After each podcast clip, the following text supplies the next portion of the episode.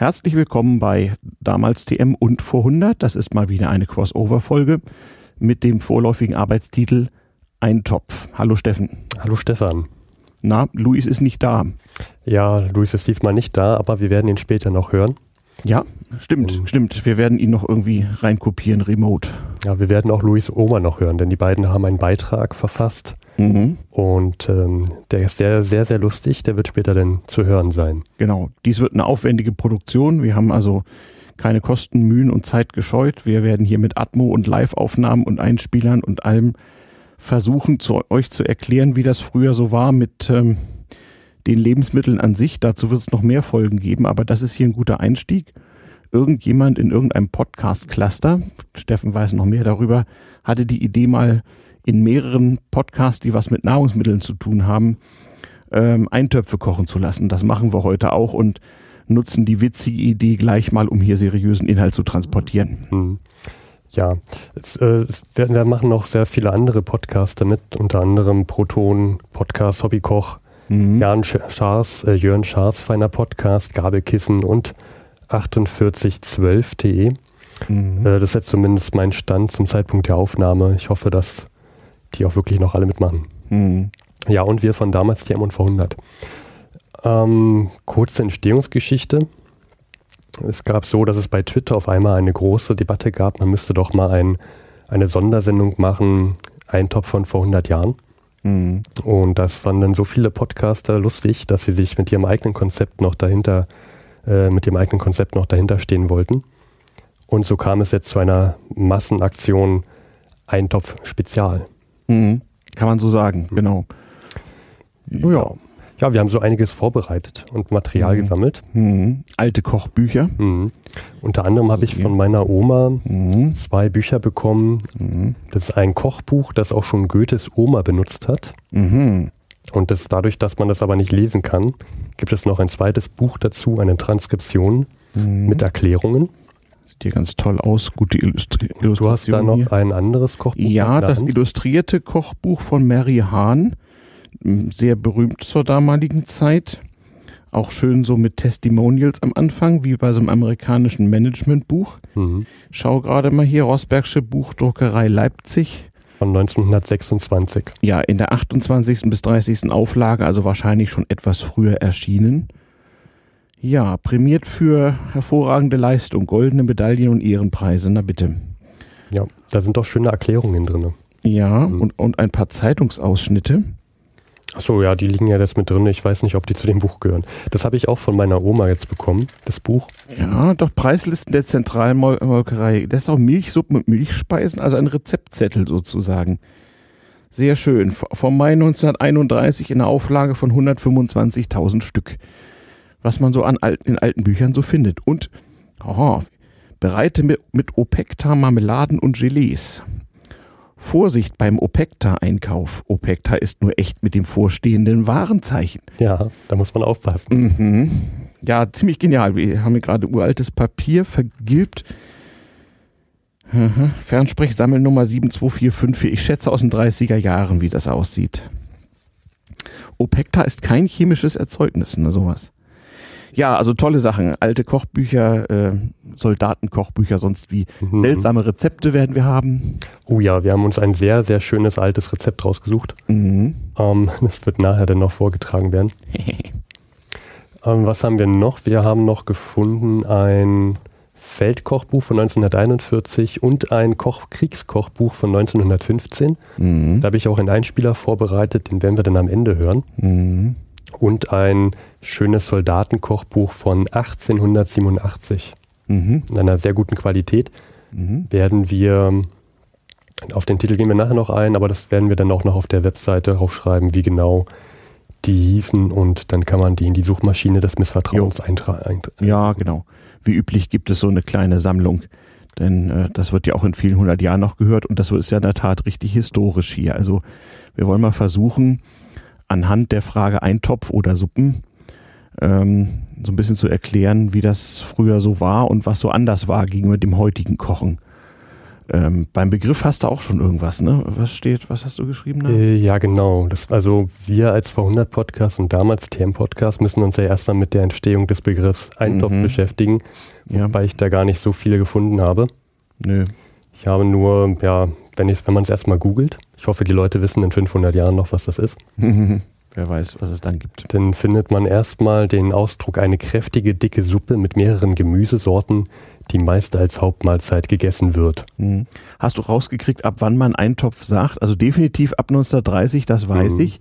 Davor war es nicht so, ne? Aber ich habe jetzt, hab jetzt nur was bei Wikipedia leider gefunden. Aha. Da steht auch drin, so ab den 30er Jahren und davor mhm. sei der Begriff wohl noch nicht verwendet worden. Mhm. Man, also so wie der Eintopf aber allerdings aufgefasst wird, ähm, ab 1910 ungefähr, mhm.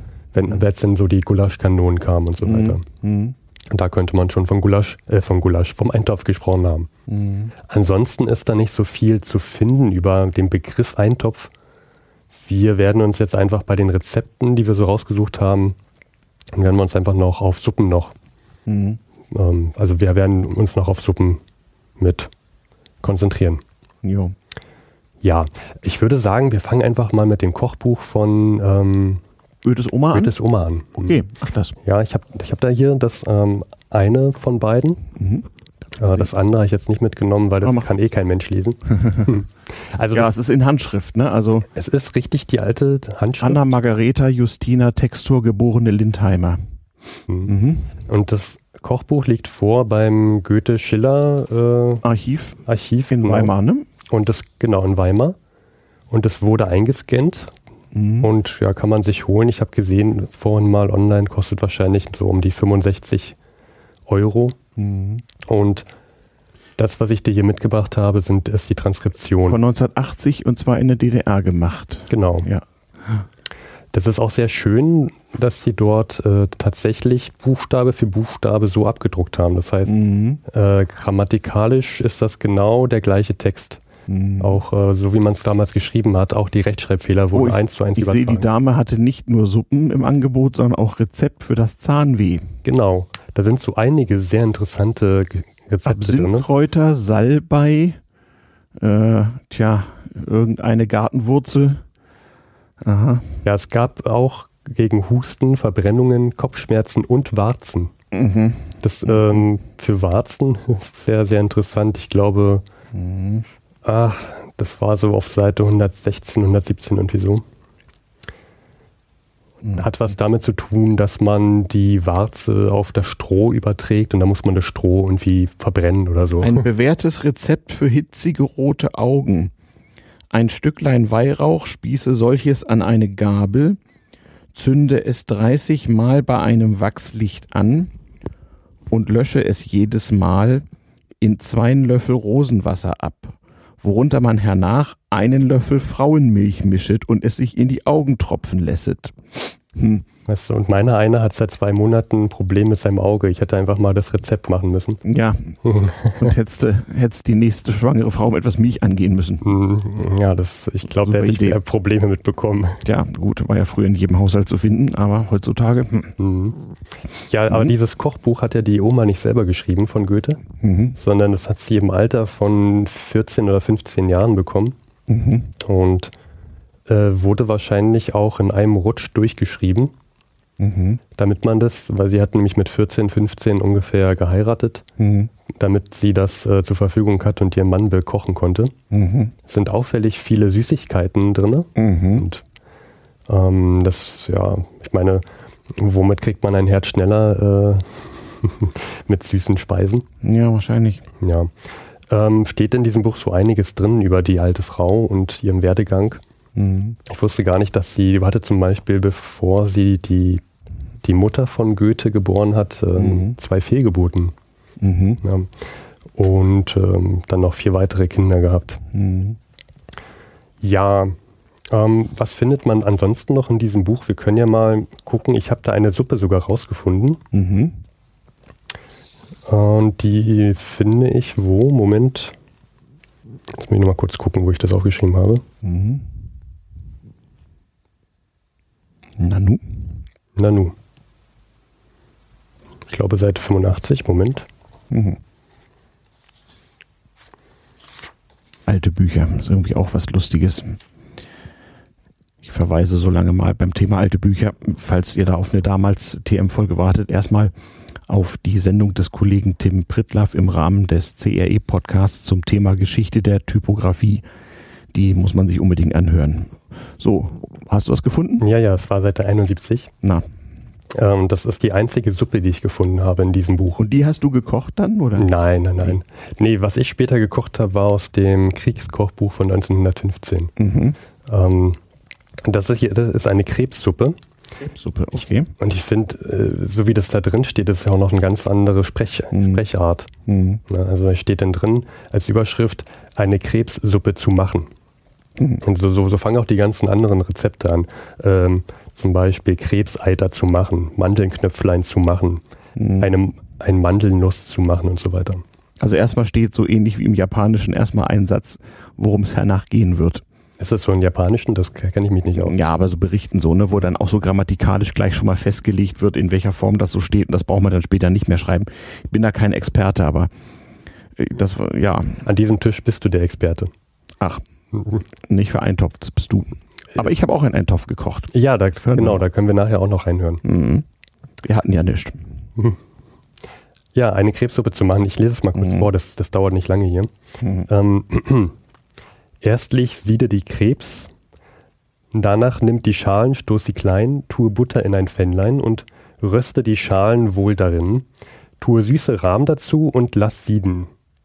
Wann's ein wenig gesotten, so, sei es, äh, so sehe es durch ein Tuch und tue es in ein Häflein, tue die Krebs auch darein, Salz, Pfeffer und Muskatblut ein gut Stück. Du mhm. kannst auch Butter und Fleischknöpflein dazu nehmen, danach nichts an über Moment. Mhm. Danach riecht's an übergebete Schnitten. Du kannst auch an sattes Süßrahmfleisch sprühen. Also es ist, ich, ich finde das furchtbar zu lesen, weil ja auch die Phonetik ganz anders ist. Ja. Ähm, Muss man sich dran gewöhnen, ist ja. aber schön eigentlich. Ist wie so ein altes Goethe-Buch eben auch. Ne? Muss man ja. auch so ein bisschen. Lass wohl sieden danach, äh, sehe es durch ein Tüchlein, mhm. verklopf sech, sechs Eier, tue es daran immer sehr kurz und knapp. Ne? Also ja. die setzen unheimlich viel voraus. Auch in den Kochbüchern viel später aus Kaisers Zeiten, also so 150, 200 Jahre später, ist immer noch so, in einem Satz steht, wir machen jetzt das und das. Und dann steht da drin, mach folgendes Tier tot, zerlege mhm. es und tu es ins Wasser. Äh, ja. Mhm. Das hat, dann, hat man hier auch. Teilweise sind da Rezepte drin, da muss man voraussetzen, dass die Person, die das kochen soll, mhm. auch anderes weiß. Also das einfachste Beispiel ist hier, da, da, ich weiß nicht mehr genau, was man kochen musste, aber da steht sowas drin, mhm. ähm, koche es so lange wie Eier brauchen. Mhm. Muss man natürlich wissen, wie, wie lange Eier brauchen. Gut, das ist jetzt kein, kein großes geheimes Wissen, aber so ungefähr ist das mhm. dann die ganze Zeit. Wobei mit Kochzeiten musst du auch aufpassen. Das ist ja alles dafür gemacht, dass man sozusagen in der, in, auf der Kochstelle mit, mit Feuerholz kocht. Ähm, und die haben ja damals ihre Suppen gnadenlos anderthalb Stunden gekocht, also mhm. ich, mit Fleisch drin. Ich möchte bloß wissen, also von Vitamin war keine Rede, gut, die kannte man ja auch noch nicht, aber ich weiß nicht, ob ich das so eins zu eins machen würde heute. Ja, dazu hören wir auch noch später was in dem Beitrag von Luis Oma. Mhm. Die, ähm, sie sagt dazu auch nochmal was dann später. Mhm. Ähm, ja, so viel zu dem Kochbuch von Goethes Oma. Also mhm.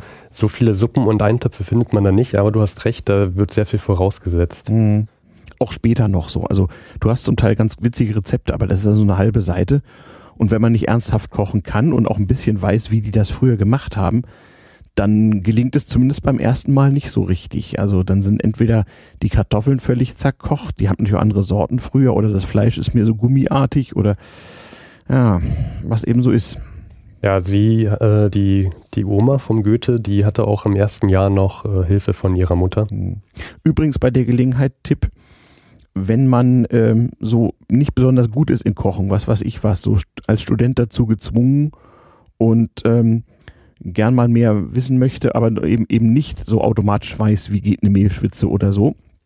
Es gibt aus den 50er und 60er Jahren ein deutsches Standardkochbuch mit dem schönen Titel Ich helfe dir kochen. Das kriegst du antiquarisch über ZVAB oder was auch immer beim Kistenschieber. Ich helfe dir kochen. Der Name der Autorin ist mir entfallen. Das ist wirklich so für ja die Mädchen, natürlich nach damaligem Rollenbild, ähm, die sich das bitteschön auf die Weise anzueignen hatten, wie denn das so ginge, damit, wenn sie denn heiratsfähig waren, sie jedenfalls kochen konnten. Hm. Ich habe damals, als ich Student wurde, auch mehrere Kochbücher bekommen. Ähm, mhm. Studentenfutter hieß es eine vom Dr. Oetker Verlag mhm. und Aha, reißen Sie folgende Tüte auf. Ja, wie das andere hieß, weiß ich jetzt nicht mehr, aber das war auch so. Auweia. Ungefähr. Auweia. Allerdings schön mit Bildern. Ne? Also mhm. auch der Student von heute. Okay. Ich erinnere mich noch an alte DDR-Kochbücher, die ich zum Teil auch bekam und mich für interessierte, die aber immer so in großen Farbfotos so allerlei Produkte und Halbfertigprodukte aufwiesen, ähm, die man gar nicht so ohne weiteres kaufen konnte. Das muss man vielleicht auch nochmal sagen. Also diese alten Rezepte sind natürlich auch deswegen nicht so standardisiert, weil man ja Vorratshaltung im eigenen Haushalt machen musste. Es war ja je nachdem, wo man war, oft nur einmal die Woche Markt oder manchmal auch ein bisschen öfter oder mal gab es Fisch, mal nicht und so weiter. Ähm, und der Lebensmittelhandel beschränkte sich ja ansonsten auf den Kolonialwarenhandel, so ab Ende des 19. Jahrhunderts, wo man dann eben Kaffee und Kakao und sowas kaufen konnte. Und gern auch mal eine Tüte Zucker und so. Ähm, es gab die Drogerie, nicht? in Personaleinheit mit dem Apotheker. Aber man musste wirklich noch viele Dinge einfach äh, selber vorrichtig halten und sein Essen auch schon mal selber töten vor der Zubereitung, weil es sich einfach nur lebend hielt. Mhm. Also man kaufte halt eine ganz äh, lebendig und die wurde dann eben später zum Tode befördert, wenn man es gebraucht hat. Ja, zum Thema Arznei, das ist auch ein Grund, warum mir so viele äh, Rezepte für die Gesundheit in diesem Kochbuch drin sind. Mhm. Denn es ist natürlich einfacher und günstiger, diese Medizin selber schnell mal herzustellen, als immer wieder zum Arzt zu rennen ein paar Gulden zu bezahlen für das Rezept, ins mhm. Apotheke zu gehen. Mhm. Da bezahlt man lieber ein paar Kreuzer und ähm, mhm. macht das selber. Apropos. Mhm. Gulden und Kreuzer, also Zwölferwährung, 144 zu 1. Da bist du der Experte. Ja, ich verweise auf die Folgen Geld 1 und Geld 2. Geld 3 kommt auch bald. Von damals TM. Von damals TM, mhm. genau. Das, das, fand ich auch ganz schön in diesem Buch. Ähm, da gab es ein großes Vorwort. Mhm. Und zwar finde ich auf Seite 19 ein, eine Preisübersicht. Mhm. Und zwar wurde damals in Frankfurt am Main von dem Rechenei, äh, Rechen, Recheneiamt, mhm. wurden wöchentlich in, in den Frag- und Anzeigungsnachrichten Preise bekannt gegeben mhm. für Fleisch und Backwaren. Ja, eine Markt- und Preisberichtsstelle gibt es heute noch. Mhm. Mhm. Und das sind hier zum Beispiel aus, den, aus Goethes Geburtsjahr, wurde hier abgedruckt äh, Rindfleisch das Pfund zu sechs Kreuzer. Mhm. Kannst du das ungefähr einordnen? Wie, wie, also wie viel? Also zunächst mal Pfund waren nicht 500 Gramm, das war kein metrisches Pfund. Ich nehme an, so in Frankfurt dürften wir so von etwa 400 Gramm ausgehen. Was sagtest du? Also, also falls es dir hilft, ich weiß, dass 32 Lot ein Pfund waren. Ja, äh, na Lot ist, war die Untereinheit, äh, braucht man auch als Münzgewicht und so. Also 400 Gramm Rindfleisch, was sagtest du, wie viel? Sechs Kreuzer. Das war nicht so ganz wenig. Ähm, ich weiß nicht genau, welches Münzsystem damals in Frankfurt am Main galt. Frankfurt war immer schon bestimmend für die ganze Gegend, was das Münzsystem anging. Es herrschte eine derartige Verwirrung, dass nicht nur keine Dezimal, sondern auch noch die wirsten ähm, mhm. konkurrierenden Rechensysteme bei Währung waren. Äh, sechs Kreuzer. Ja. Sechs Kreuzer. Das bedeutet auf einen Taler, ja, ja das war schon ernsthaft Geld. Aber es war jetzt nicht so, dass man sich das nicht leisten konnte. Ähm, ja gut, wenn nicht, dann kauft man sich ein Schweinefleisch, da kostet das Pfund nur fünf und einen halben Kreuzer. Also nicht viel weniger. Ja. Und ähm, wer noch wissen, wissen möchte, wie viel ein Leib Roggenbrot äh, mhm. kostet hat, äh, vier Kreuzer und drei Pfennig für vier Lot. Mhm. Da sieht man, das Brot war relativ zum Fleisch teurer als heute zum Beispiel. Ja, ja, das ist deutlich. Obwohl man ja damals mangels äh, äh, intensiver Landwirtschaft für das äh, Fleisch viel mehr Futter aufwenden musste. Ganz interessant. Das lag natürlich auch daran, dass da weniger Zwischenhandel dabei war und noch keinerlei Verarbeitung. Also das war so mehr oder weniger lebend auf den Tisch. Ne? Mhm. Ja, und wo wir so gerade bei Geld waren, was ich noch mhm. sehr interessant fand, da wird dann noch die Geschichte von dem Buch ein bisschen noch erzählt, dass es erst dann verschwand mhm. und später äh, am Ende des 19. Jahrhunderts wieder auftauchte. Mhm. Denn das Kochbuch hat ein, hat jemand sich damals ein Autogra äh, Autograph gesammelt. Mhm. Und als er starb, ähm, hat er das alles versteigern lassen, also mhm. im Auftrag natürlich. Mhm. Das war so, aber so 100 Jahre später, ne? Ja, ja. Mhm. Also dieses Buch, ähm, wann, wann hat diese Großmutter gelebt? Sie ist Anfang des 18. Jahrhunderts, ne? 1711 geboren mhm. und ja. gestorben 1783. Hm, Also zur Zeit Friedrichs des Großen. Also, ja. Also ist auch doch recht alt geworden, finde ich, für das damalige Zeitalter. Naja, wie ich irgendwo schon mal erwähnt hatte, äh, natürlich war damals das Durchschnittsalter geringer, aber da musstest du ja die ganzen Kinder, die es nicht geschafft haben, abziehen und so weiter. Wenn du es erstmal geschafft hast, bei halbwegs brauchbarer Gesundheit 40, 50 zu werden, dann konntest du es auch bis 70 schaffen, auch damals schon. Also die Sache mit dem medizinischen Fortschritt ist eine statistische, ja. Hm. Natürlich gab es damals Krankheiten, wenn du dir mit 60 irgendwie, was was ich, eine Lungenentzündung abgefasst hast, ohne Antibiotika, konnte natürlich dumm enden. Musste nicht, konnte aber. Kannst du nur hoffen, dass du gute Rezepte hast. Ja, und natürlich sind Leute auch damals an Krebs gestorben. Man kannte das halt so nicht in dem Umfang. Aber es gab ja we- weder Strahlen noch Chemie dagegen. Also außer starken Schmerzmitteln, sprich Opium, war da nichts. Ne? Hm. Und manchmal wusste man es auch einfach nicht. Man, man kannte nur die Symptome. Also Leukämie zum Beispiel, daran sind die Leute eben verstorben. Und es äußerte, sich vor allem in fürchterlichen Knochenschmerzen, und das Knochenmark betroffen ist. Ja, dass das was mit Blut zu tun hat, wusste man einfach gar nicht. Hm. Ja, also ich glaube, im 18. Jahrhundert war die Medizin auch noch nicht so weit. Nein, es gibt eine schöne Untersuchung von einem Amerikaner. Irgendwie bis ungefähr zur Zeit des amerikanischen Bürgerkrieges, 1860er Jahre, war es statistisch besser, nicht zum Arzt zu gehen. Hm. Also man ging zwar zum Arzt, um irgendwie Hilfe zu suchen, aber rein statistisch war es bis vor gar nicht langer Zeit besser, das sein zu lassen. Da waren die Überlebenschancen größer, ja. Wenn man einfach mal gehofft hat, ja. Einfach, einfach ein Bier raufkippen, halt schon. Ja. Und so. Und auch so Placebo, ne? Beten, Warzen besprechen, was man so tat. Ja, Wa- Fin- Finsterer Aberglaube, Kräuter, Weiber, Hexen, Warzen auf Stroh verteilen und dann das Stroh abfackeln. was auch immer. Natürlich hat man sofort alle neuen Erfindungen auch an den Kranken ausprobiert, die Elektrizität und was auch sonst so. Ja, da gab es so einige schöne Experimente. Genau. Naja. Mhm. Was ich noch sagen wollte, dieses Buch wurde ja dann wiederentdeckt und versteigert 1893 Mhm. und dann im Auftrag für das Goethe-Schiller äh, Archiv. Archiv Mhm. für 57 Reichs Reichsmark Ja, gekauft. halber Monatslohn vom guten Verdiener. Ja, also extrem teures Geld.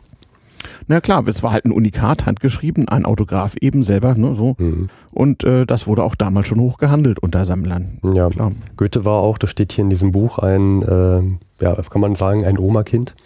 Also Mhm. war sehr, sehr viel und sehr häufig bei seinen Großeltern und hatte Mhm. auch die ersten Gedichte denn geschrieben. Mhm. Also ich denke ich mal, wird das auch großen Einfluss gehabt haben auf Goethe. Mhm. Kommen wir noch zu, einem schönen, zu einer schönen Suppe, Ah, ja, die sehr ich gut. gefunden habe. Du hast in einem von den Kochbüchern die Maikäfersuppe gefunden. Na, nicht in einem von den Kochbüchern. Also als, Nee. ich, als ich im Internet rumgesucht habe, kam ich auf eine Seite, Also Maikäfer, nicht Marienkäfer, nicht die mit den Punkten, Nee. sondern so die etwas größeren schwarzen. die so, etwas größeren, so richtige. saftigeren schwarzen. Genau. Man muss ja auch satt werden. genau. Und davon braucht man wie viel für eine Suppe? Proportion? Dafür braucht man 30 Stück. 30 Stück. Das fängt schon so gut an. Man fängt die Maikäfer, von denen man 30 Stück auf eine Portion nehmen kann. Ja, vor allem steht unter dem Rezept erstmal Maikäfersuppe. Schwächlichen Personen und Rekonvaleszenten sehr zu empfehlen. Mhm. Äh, Also ich, Hochwertiges Eiweiß. ich finde, für das braucht man doch einen starken Magen. Also das, Nicht, wenn man das lang genug kocht. ja. Sollen wir mal weiter vorlesen? äh, gern, du, du bist, glaube ich, besser in, in Ja, altdeutscher wenn ich das auf deinem Rechner so schräg lesen kann. Wollen wir mal sehen. Also, man fängt die Maikäfer, von denen man 30 Stück auf eine Portion nehmen kann. Frisch ein, tötet sie, löst ihnen die hornartigen Flügeldecken ab und zerstößt sie, nachdem sie sorgfältig gewaschen, in einen Mörser. Dann tut man ein gutes Stück Butter in eine Kasserolle und wenn dieselbe steigt, die gestoßene Masse hinein und lässt sie äh, eine Viertelstunde darin rösten. Also zerstoßene Käfer in Butter rösten. Dann gibt man leichte Bouillon, Bouillon darauf, am besten Kalbfleischbrühe, also Delikatesse, Mhm. und lässt sie eine halbe Stunde damit kochen. Danach dürfte sich auch jeder Keim entfernt haben. Wenn dieselbe durch ein Haarsieb gegossen, heute würde man sagen sozusagen durch ein Feinsieb gepresst, schwitzt man zwei Löffel Mehl in Butter, gibt es zur Suppe, lässt diese damit glatt kochen und zieht sie kurz vor dem Anrichten mit einigen Eidottern ab. Also Eigelb auch noch, das dürfte dann auch der nahrhafte Anteil gewesen sein. Also, das musste hygienisch schön einwandfrei gemacht werden und schön heiß gekocht, sonst konnte das nichts werden. Blöderweise stehen die unter Naturschutz, glaube ich. Ja, selbst wenn wäre schwierig, 30 Maikäfer zu finden. Wenn es ein entsprechendes Jahr ist und die in Massen auftreten, nicht. Erinnerst du dich noch an den Staatsbürgerkunde-Podcast zum Thema Propaganda? Nee, nee. Na, da haben doch die Zonis irgendwie in den 50er Jahren behauptet, dass die Amerikaner Maikäfer aus großen Flugzeugen abwerfen würden, um die Ernte im Osten zu schädigen. Da war nämlich so eine Plage. Und der böse Ami war an allem schuld. Äh, ja, mit dem Kartoffelkäfer kann ich mich dran erinnern, dass ja, es sowas genau, gab. Ja, genau. Ja, ja. Maikäfer genauso. Es gibt also Maikäferplagen. Auch Aha. im 20. Jahrhundert gab es noch. Ich habe keine Ahnung. Diese Tiere treten offensichtlich in Rudeln auf alle paar Jahre. Also den letzten Maikäfer habe ich gesehen, da war ich vielleicht sieben oder acht. Mhm. Und ja, dann kann man ja, ne, wenn Insekten Massen auftreten, werden sie häufig gegessen. Ich weiß nicht, ein afrikanischer Kommilitone machte mir auch mal irgendwelche Heuschrecken, Heuschrecken-Grill-Dingsies in der Pfanne. So. Hm. Und wie hat's geschmeckt? Ging so. Ähm, so ein bisschen entfernt. Das ist, das ist ja auch äh, so von der Konsistenz ähnlich, so wie Schalentiere aus dem Meer halt so. Krebs. Ja, so Krebs, hm. Krabben, was auch immer so. Auch da bin ich nicht abgeneigt bei sowas. Ja, gut, war natürlich auch mit ohne Ende Chili und Knoblauch, also von daher. Hm. Man muss das den Europäer ja schmackhaft machen. Nö, er hat das wohl so gemacht wie, wie, wie, wie Oma so. Auf Madagaskar, da kam man nämlich her. Ah. Und in Madagaskar sind die Leute wirklich äh, seit Jahrhunderten chronisch pleite, immer schon. Und äh, wenn also Heuschreckenplage ist, dann ja, bleibt sonst nicht viel zum Essen so. Da gibt es auch ganz witzige Tiere, die es sonst nirgendwo gibt auf Madagaskar. Das ist ganz lustig so. Zum Beispiel fällt dir da gerade eins ein? Nee, er hatte mir erzählt, also es gibt da diverse Tiere, die im Rest der Welt ausgestorben sind. Mhm. Und eben volksmäßig Rezepte zur ähm, ja, Zubereitung von Insekten aller Art. Also wenn man ausgestorben, fast ausgestorbene Tiere nochmal jagen will, auf nach Madagaskar. Ja, da gibt es, glaube ich, extra Touristen, die sowas machen, aber ich weiß nicht, wie es jetzt ist. Es ist ja ewig her. Wann habe ich studiert? Das ist auch über ein Vierteljahrhundert her, aber da sagte er so, naja, in Städten so geht so. Äh, da gibt es auch Uni und alles, aber so auf dem Lande meinte er, ja, ja, ja, also da würde er auch nicht un unbedenklich alles essen, was die da so zubereiteten. Hm. Und das muss ja dann schon einiges heißen. Ja, wahrscheinlich. Ja, also dieses, dieses, diese Maikäfer, ähm, dieses Maikäfer-Suppenrezept, das habe ich allerdings nicht in einem Buch gefunden, mhm. sondern nur auf einer Seite, Internetseite, wo derjenige oder diejenige behauptet, das seien alte Rezepte und hat dann halt mhm ich hoffe einfach, dass es stimmt und ähm, da muss man noch mal gucken. Mhm. Ähm, also das Rezept werden wir auch noch mal wahrscheinlich verlinken. Mhm.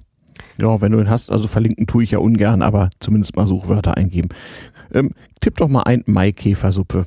Und wenn ihr ein paar Maikäfer findet und der Naturschutzwart nicht in, um die Ecke ist, probiert es doch mal aus. Und erzählt euren kleinen Geschwistern nicht, was sie da gerade essen. und wenn sie es gut fanden, dann könnte man Mami das Rezept. Genau.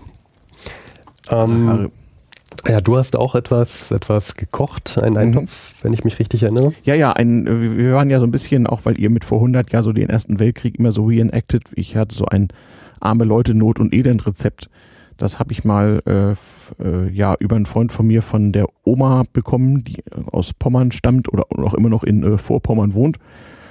Ähm, das ist die sogenannte saure Subkartoffel, einen äh, extrem einfachen Eintopf. Den habe ich mal eben gekocht. Wir können ja damit anfangen. Ich ziehe mal kurz die Regler runter und äh, das dauert etwa sieben Minuten. Äh, dann könnt ihr mir zuhören, wie ich in meiner Küche mal so einen sehr einfachen Not- und Armut-Eintopf herstelle, den man aber tatsächlich gut benutzen kann. Bis später.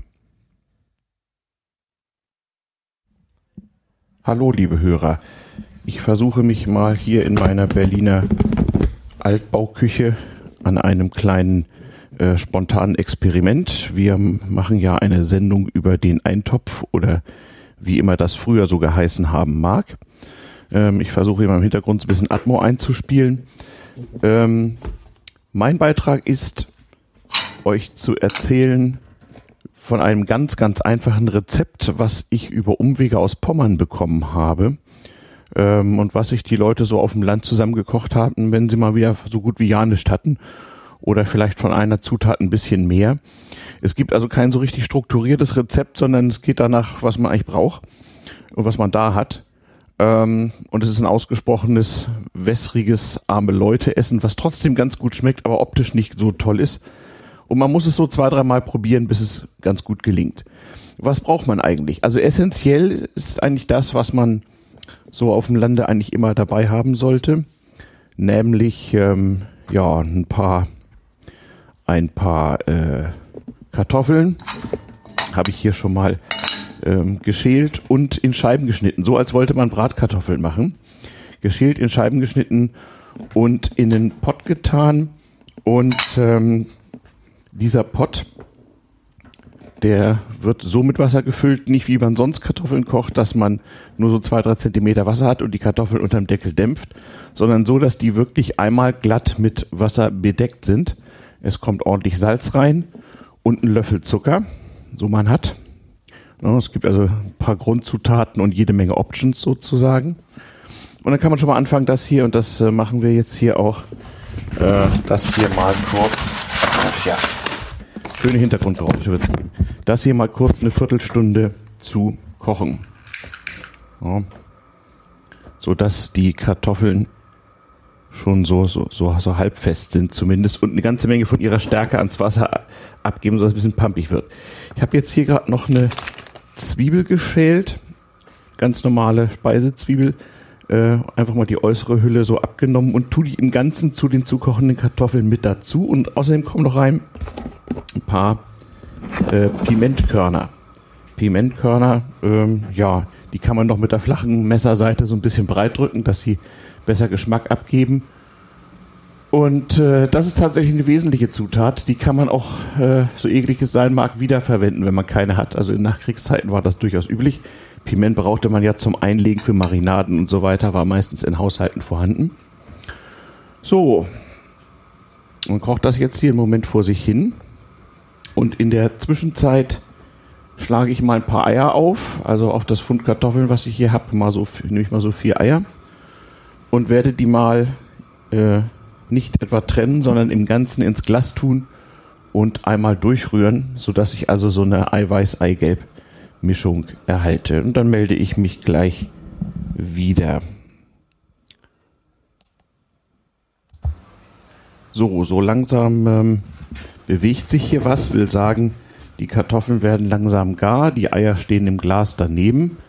Ähm, und äh, was jetzt kommt, ist eigentlich der wesentliche handwerkliche Trick bei der ganzen Geschichte. Ich werde jetzt hier gleich, wenn, äh, wenn äh, die Kartoffeln soweit sind, mal eben reinpieksen. Die müssen also so ein bisschen al dente sein, sagen wir mal. Ähm, dann gieße ich hier jetzt mal die Hälfte von dem Wasser ab, sodass aber noch gut Wasser im Topf ist, zusammen mit den Kartoffeln und der abgeschälten Zwiebel. Und dann und dann und dann und dann einmal spülen hier. So. Und dann kommt es wieder auf den Herd und ich mache die Flamme ein bisschen höher. Und dort auf dem Herd äh, rühre ich jetzt ordentlich um, während ich die gequirlten Eier dort hineingieße, die natürlich sofort stocken und Fäden ziehen. Sieht ein bisschen merkwürdig aus, muss aber so. So. Einmal umrühren, hervorragend. Zieht schön Fäden und genauso soll das sein. Und jetzt tue ich ein dickes Stück Butter dabei. Also richtig so, was ich hier so 70, 80 Gramm Butter. Kommen da mal so mit rein. So, flatsch. Umrühren hier. Und die löse ich da jetzt so langsam auf, während das noch so ein bisschen weiter köchelt. Und es kommt auf die Reihenfolge an. Also wie gesagt, äh, Kartoffeln mit äh, Salz, Zucker, der Zwiebel kochen. Man kann auch noch eine grob gehackte Zwiebel dazu tun, wenn man, nachdem man die Eier dran getan hat und die dann noch so ein bisschen da mitkochen lassen. Ohnehin wird das Ganze besser, wenn es nach der Zubereitung so ein, zwei Stunden steht, bevor es äh, dann tatsächlich wieder aufgewärmt und gegessen wird. Das Ganze nennt sich meistens saure Suppenkartoffel. Warum sauer? Weil jetzt ein ordentlicher Schuss Essig dazu kommt und vielleicht noch ein bisschen Zucker zum Abschmecken. Salz ist ordentlich dran. So, die Pimentkörner bleiben drin, die muss man denn beim Essen an den Rand legen. Und man erhält jetzt sozusagen eine, eine Wasserkartoffelsuppe mit einem ordentlichen Stück Butter, ein bisschen deutlichen Pimentgeschmack, Zwiebeln. Man kann diese ganze Zwiebel beiseite legen oder auch zerteilen und mitessen. Kann, wie gesagt, auch noch eine zweite Zwiebel dazu tun, grob gehackt. So, Wichtig, den esse ich erst ganz zum Schluss, sonst gibt das ein chemisches Unglück mit den Eiern und so weiter. Das will man nicht haben. Also erst ganz zum Schluss so ein bisschen süß-sauer abschmecken, das Ganze. Ja, und das war's schon. Also äh, mit derart einfachen Methoden und Dingen, die man irgendwie noch rumzuliegen hat, kann man tatsächlich, nachdem es abgekühlt und wieder aufgewärmt wurde, ein ganz brauchbares Eintopfgericht machen was wesentlich besser schmeckt, als es aussieht. Also ne, so in Notzeiten oder wenn man irgendwo irgendwo seid und hm, wir müssen irgendwas machen und haben fast nichts. Solange man irgendwie Kartoffeln, Eier, Zucker, Salz, Essig, möglichst ein Stück Butter und ein paar Pimentkörner hat, wird alles gut. Bisschen Pfeffer kann man noch dran machen, wenn man gerne möchte. Das ist geradezu schon Luxus. So. Und dann wollen wir das hier mal, wollen wir das hier mal abschmecken und nicht kalt, aber warm stellen und dann in einer Stunde kann man das gut essen. Das zieht dann also auch im warmen Topf sehr gut nach. Jo, das war's. Ich hoffe, das war ein gelungener Beitrag zu unserem Eintopf. Bis später.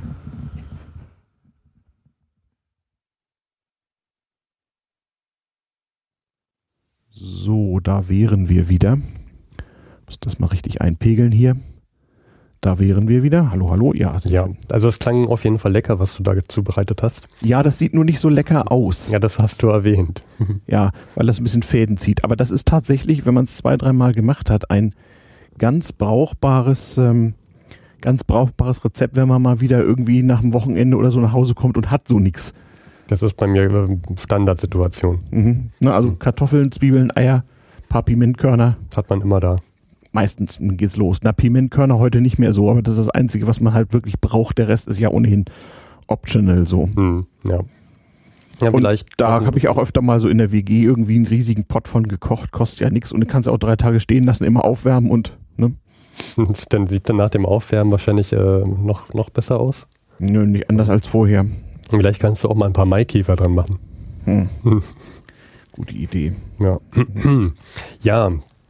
Ähm, dann habe ich noch ein schönes äh, Soldatenkochbuch gefunden mhm. von 1887. Mhm. Äh, lass mich das nochmal kurz aufschlagen. Mhm. Und das heißt Soldatenkochbüchlein mhm. und hat sogar da, da, darunter steht dann, prämiert mit der bronzenen Medaille auf der ersten internationalen Ausstellung für Volksernährung und Kochkunst zu Leipzig 1887. Ja, das war die Zeit, wo man auch von Staatswegen versucht hat, sowas wie Volksernährung wirklich mal wirklich mal äh, wissenschaftlich anzugehen und auch den Leuten äh, in pädagogisch gemachten Ausstellungen nahezubringen. Übrigens habe ich eben gesehen, noch ein schönes Ex, Ex Libris, also so ein besitzanzeigender Aufkleber sozusagen mhm. im Buch vorne drin. Ne, früher hatte man bei einer anständigen Bibliothek gedruckte und äh, wie so eine Briefmarke aufklebbare Eigentumsaufkleber. Zum Teil sehr schön gemacht. Mhm. Ja, ich konnte damit gar nichts anfangen. Aber Stand gut, dann Ex Libris, ne? Ja, ja, zum Anfang. Stehen Ex Libris, was weiß ich, ich was? Herzog von irgendwas? Nein, brauchst du nicht. Zu spät. Und, und, diverse seltsame Bibliothekstempel und so. Es sieht doch sehr schön aus. Das ist so ein bisschen so Jugendstil 1910er äh, Jahre, dieses mhm. Libris. Also dieses Kochbuch liegt uns mhm. auch digital vor. Ihr werdet uns jetzt hier nicht blättern hören. Nee. Ähm, Gibt es das auf Google, äh, wie heißt das, in diesem Google Books? Das weiß Gemeinfrei? ich nicht. Nee. weiß nicht. Ich, ähm, ich werde nochmal sagen, wie ich das gefunden habe dann. Mhm. mhm. Das habe ich auch über irgendwelche Foreneinträge, habe ich das ganz umständlich gefunden. Mhm. Also, ja, manche Links nach so alten Sachen sind versteckt, das stimmt. Mhm. Aber mhm. schön ist, da würde ich dann nachher gleich nochmal drauf eingehen, es gibt mhm. erstmal ein sehr langes Vorwort, allgemeines. Und dann gibt es hier ja Suppen, ja. ganz viel. Dann äh, Gerichte ohne Fleisch, mit Fleisch, Kalb und so weiter. Ähm, dann zu dem allgemeinen, achso, Fischgerichte, Gemüse ohne Fleisch. Das, also das sind hier ein Haufen Rezepte, Salat, mhm. Kompott. Ja, man findet in diesen alten Kochbüchern einfach so wirklich grundlegende Rezepte, aber leider eben keine Anleitung von Anfang an. Also es ist immer nur für den, der kochen kann. Mhm. Aber da hast du wirklich auf einer halben Seite ein Rezept so und so und zum Teil auch Dinge, die sich lohnen, mal wieder auszuprobieren. Ja, also dieses Kochbuch ist sogar, ich würde mich danach, ich würde mich trauen, danach auch zu kochen. Mhm. Denn das richtet sich gleich an den unerfahrenen Soldaten, der gerade von Mutti kommt. Stimmt, genau, ja, ja, genau. Da erfährt man auch sehr schön, wie es mit, mit der Verpflegung früher so war. Mhm. Wobei das ja ganz okay ist. Ne? Also hier, was steht hier? Lieber Soldat, als du noch nicht Soldat warst, hat dir deine Mutter das Essen gekocht. Wenn du nun von der Arbeit nach Hause kamst, hast du dich hingesetzt und gegessen. Du bist nun Soldat und issest in der Menage. Kommst du vom Felddienst in die Kaserne zurück, so füllt dir der Stubenälteste die dampfende Suppe in deine Schüssel und der Fourier gibt dir ein Stück gekochtes Fleisch. Wenn du nun aber im Manöver und im Kriege bist und bivakieren musst, da heißt es, koche selbst. Du erhältst zwar auch deine Portion mit Mittagessen, aber gekocht bringt sie dir der Fourier nicht. Er teilt dir äh, deine äh, Portion rohes Fleisch zu, ein Häufchen Reis, Erbsen oder Kartoffeln und 25 Gramm Salz, mitunter auch Konserven und überlässt dich deinem Schicksal. Doch da kommt ja deine Mutter, die will dir gewiss das Essen kochen. Sie hat ja aber lange Stiefeln an und was ruft sie? Pioniere vor, Wasserholer vor, abkochen. Es ist die Kompaniemutter, also der Spieß, ne, mhm. der Kompaniefeldwebel. Und ob die kochen kann, das versteht sich, aber nicht mit dem Kochlöffel, sondern mit dem Säbel. Nun gut. Also die Soldaten mussten dann schon mal selber klarkommen und da wird dann so äh, eigentlich sehr gut auf den weiteren Seiten geschildert, wie man mit dem damaligen Kochgeschirr, indem man sich so zu Teams von sechs bis acht Peoples zusammenschließt, ähm, mit dem ganzen Krempel was Vernünftiges zusammenkocht. Und das war aber zum Teil auch ganz schön aufwendig und dauerte ganz schön lange. Hm. Was ich sehr, sehr gut fand, war, dass es sehr praktischen Nutzen hatte.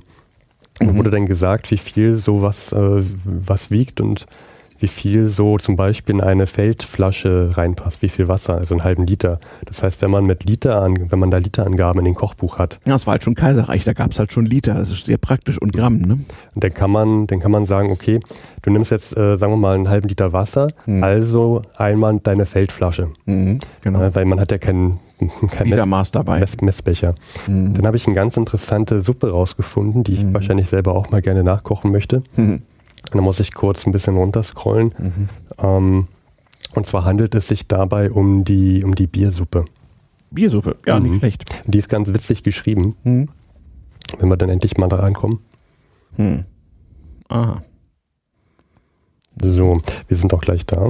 Mhm. Mhm, mh, mh. Da die Biersuppe. Die Biersuppe. Zutaten. Brot oder Zwieback, Zucker, Kümmel. Hm. Hm. Äh, Junges, dünnes, abgestandenes, kurz schlechtes Bier. Welche Sorte leider nur zu oft im Felde vorkommt. ja. Und welches den Magen ruiniert, wird durch Abkochen trinkbar. Gutes Bier zum Kochen zu nehmen, will ich dir nicht raten, weil du mich sonst auslachst. Du trinkst es lieber ungekocht. Ich auch. Nun wieder zu unserem schlechten Bier. Fülle ins Kochgeschirr eineinhalb Liter Bier, halbes Kochgeschirr, schneide 150 Gramm deiner täglichen Brotportion in kleine Stückchen und wirf sie in den Deckel, zerbröckele sie. Statt des Brotes kannst du auch diese Brot- bzw. Zwiebackrumen äh, in das Bier tun und setze das Kochgeschirr ans Feuer. Tue etwas Zucker hinein, einige Kümmelkörner. Koche das Bier auf, bis, bis du das Brot respektive den Zwieback mit dem Löffel fein zerrühren kannst. Hm. Ich finde, das ist ganz witzig geschrieben. Ja, vor allem, wie man so mit nichts äh, im Dreck sitzend, so im Manöver oder im Schützengraben äh, überm Feuer mit seinem blöden Blechnapf irgendwas zusammenkocht. Meinst du, dass das schmeckt? Also saures Bier, da müsstest du dann Berliner Weiße nehmen. Das ist ja das Verdorbene. Dann musst du dran denken. Ne? Also ich, ich kann mir nicht. Und zwar ohne Geschmack. Also ja, dieses, ja, das was was keiner trinken will. Mhm. Ähm, das kann ich mir nicht vorstellen, dass das schmeckt, ehrlich gesagt. Aber also ich hatte letztens wieder schlechtes Bier. Mhm. Ich würde das mal gerne ausprobieren wollen. Mhm. Ich weiß nur nicht, ob mir mein, mein Brot nicht zu schade wäre. Oh, mal, mal testen. Ja, und am Ende des äh, Kochbuches mhm. hat man dann hier auch nochmal einen kleinen Anhang mhm. mit äh, Kriegsartikel. Äh, Artikel 1, der Soldat muss stets der, der ernsten Pflichten seines Berufs eingedehnt. Eingedenk und dieselben gewissenhaft zu erfüllen, eifrig bemüht sein. Mhm. Genau. Und also, wenn man sich das noch, noch mal durchliest, dann wird klar, okay, also hier wird dem Soldaten nochmal nahegelegt, du bist jetzt, du bist jetzt Soldat, du hast mhm. eine Pflicht, yep. die musst du erfüllen mhm. und äh, da musst du jetzt durch. Mhm. Und das fand ich auch nochmal sehr interessant, dass sowas in einem Kochbuch drin steht. Ja, natürlich, die vaterländische Erbauung war in offiziellen Druckwerken zur Volkserziehung wie diesem hier natürlich immer gegeben. Also das, auch die gesamte Einleitung ist sicher sehr schön. Das hat also nicht etwa, das haben nicht etwa die Nazis oder die DDR erfunden, das war im Kaiserreich auch schon so, dass man ja dem Volke sozusagen auch immer ein bisschen Bildung mitgeben müsse bei allem. Ja. Ja. Und ja, also was, was mir hier aufgefallen ist im Vergleich dann zu dem, zu dem mhm. Buch von von Goethes Oma, mhm. dass das hier dann doch schon etwas, äh, also nicht, man hat nicht ganz so viel Wissen vorausgesetzt. Mhm. Es hat sich dann hier an jemand anderen, an eine, an eine andere Zielgruppe Klar, gesetzt. zur Goethe-Zeit war der Hausfrau ja sozusagen auch aufgegeben, so ein bisschen eigene Landwirtschaft zu betreiben, auch in den Städten übrigens durchaus. Mhm. Zumindest ein paar Kleintiere hatte man. Das war natürlich zu Kaisers Zeiten schon mal nicht so. Da gab es ja tatsächlich auch sowas wie Läden, wo man hingehen konnte und danach hat man halt noch die Nahrungsmittelhandwerker abgeklappert, Fleischer, Bäcker. Hm.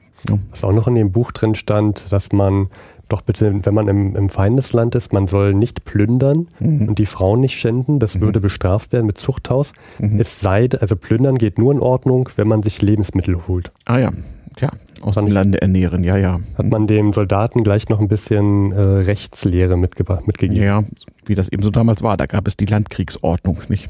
Stand ja. drin, wie man so Krieg führt. Hm.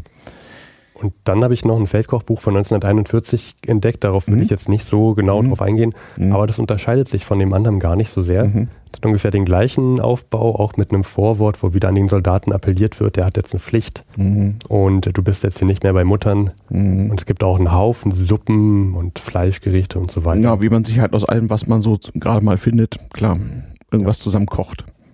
Ja. Ja, und dann ähm, würde ich gern zu Luis Oma langsam.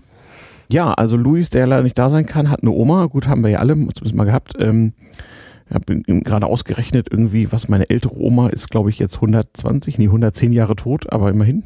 110 Jahre. Nee, Quatsch, nicht 110 Jahre tot, wäre, 100, wäre, wäre 110, nee, wäre sie 110. Ja, bevor ich hier Mist erzähle.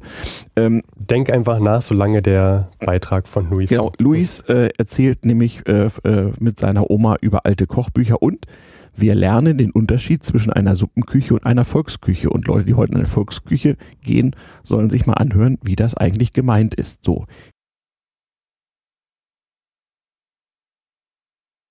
Hallo, hier ist der Luis.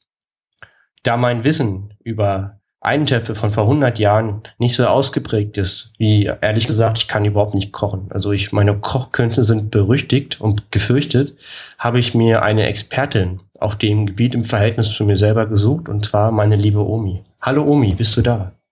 Ja, hallo Luis. Na? Grüße und, dich.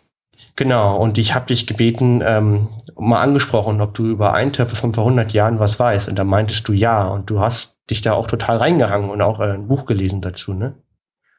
Ja. Und, äh, und zwar, ja. Und zwar die Suppenlina von Heinz Knobloch. Heinz Knobloch. Wiederbelebung einer Menschenfreundin. Okay. Von wann ist das? Äh, das ist eine Neuauflage, also äh, neu geschrieben worden. Warte mal, das kann ich dir gar nicht sagen, von wann das ist. Müsste ich nachgucken. Aber das ist im Original 100 Jahre alt, ne? Also wurde vor Buch, die Suppenlina ist nicht 100 Jahre alt. Das ist aufgelegt worden, warte, ich gucke gleich mal nach. 1900, erste Auflage 1997. Okay, und äh, die Suppenlina, wann hat die gelebt? Äh, die Suppenlina hat gelebt, sie heißt eigentlich Lina Morgenstern, gelebt von 1830 bis 1909. Okay, na das passt doch, von vor 100 Jahren. Und warum, wie bist du auf das Buch gekommen und was hat das mit Eintöpfen von vor 100 Jahren zu tun?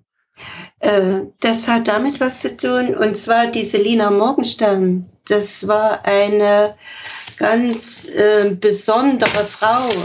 Ist in Kreuzberg in der Friedrichstraße 9 in Berlin hängt eine, äh, eine Tafel, eine Gedenktafel. Ich lese das mal vor. Ja, gerne. An diesen Ort eröffnete 1868 der Verein der Berliner Volksküchen, gegründet von Lina Morgenstern, geboren von 25.11.1830 bis 16.12.1909, die achte Volksküche. Lina Morgenstern setzte sich für die Rechte und Bildung der Frauen ein, für den Schutz von Kindern, für die Armen und Hungerleidenden. In den Suppenküchen wurden erstmalig nahrhafte Speisen zum, zum Selbstkostenpreis ausgegeben. Also, 18, ja. Also die Lina Morgenstern, über die das Buch geht, war eine Aktiv soziale Aktivistin, ja. die Suppenküchen betrieben hat und zum Selbstkostenpreis, also sehr günstig, an die bedürftigen Suppen ausgeschenkt hat, ne?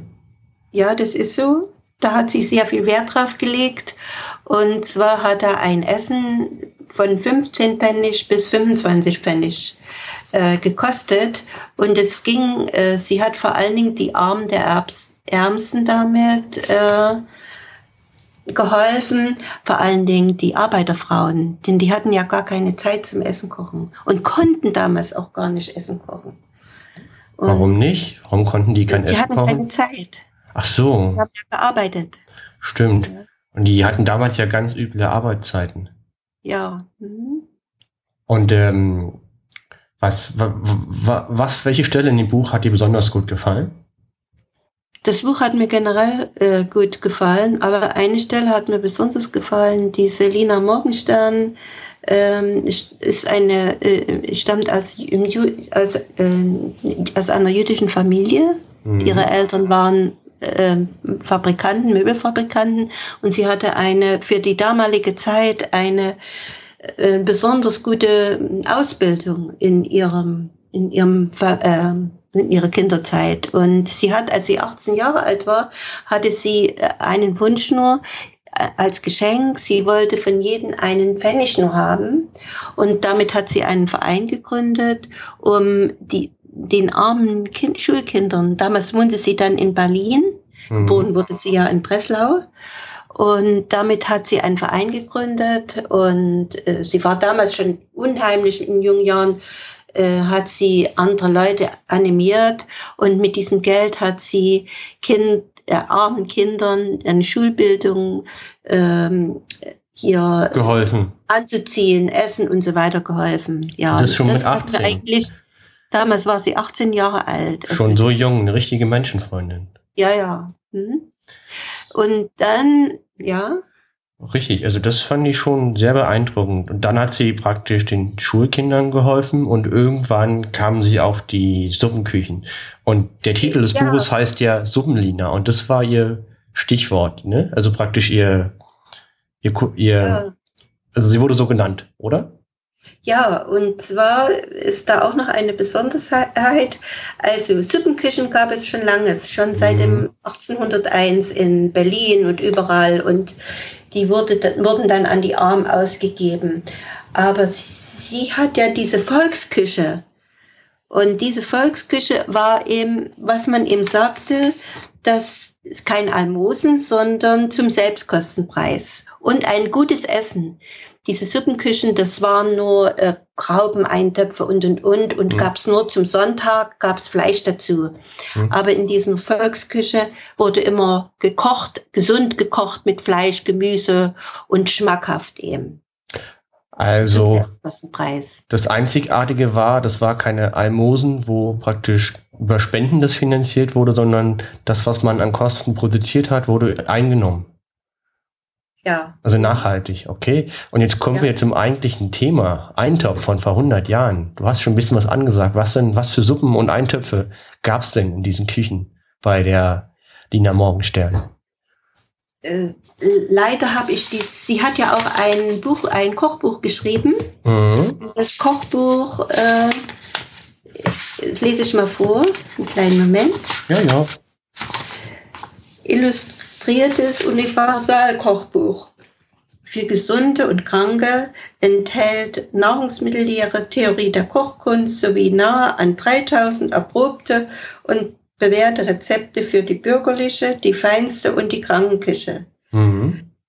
Ausführliches Lehrbuch für Kochschulen und zum Selbstunterricht von Lina Morgenstern. Also diese Lina Morgenstern war eine hervorragende Köchin. Das kann ich mir gut vorstellen. Und äh, leider habe ich ja dieses Kochbuch nicht.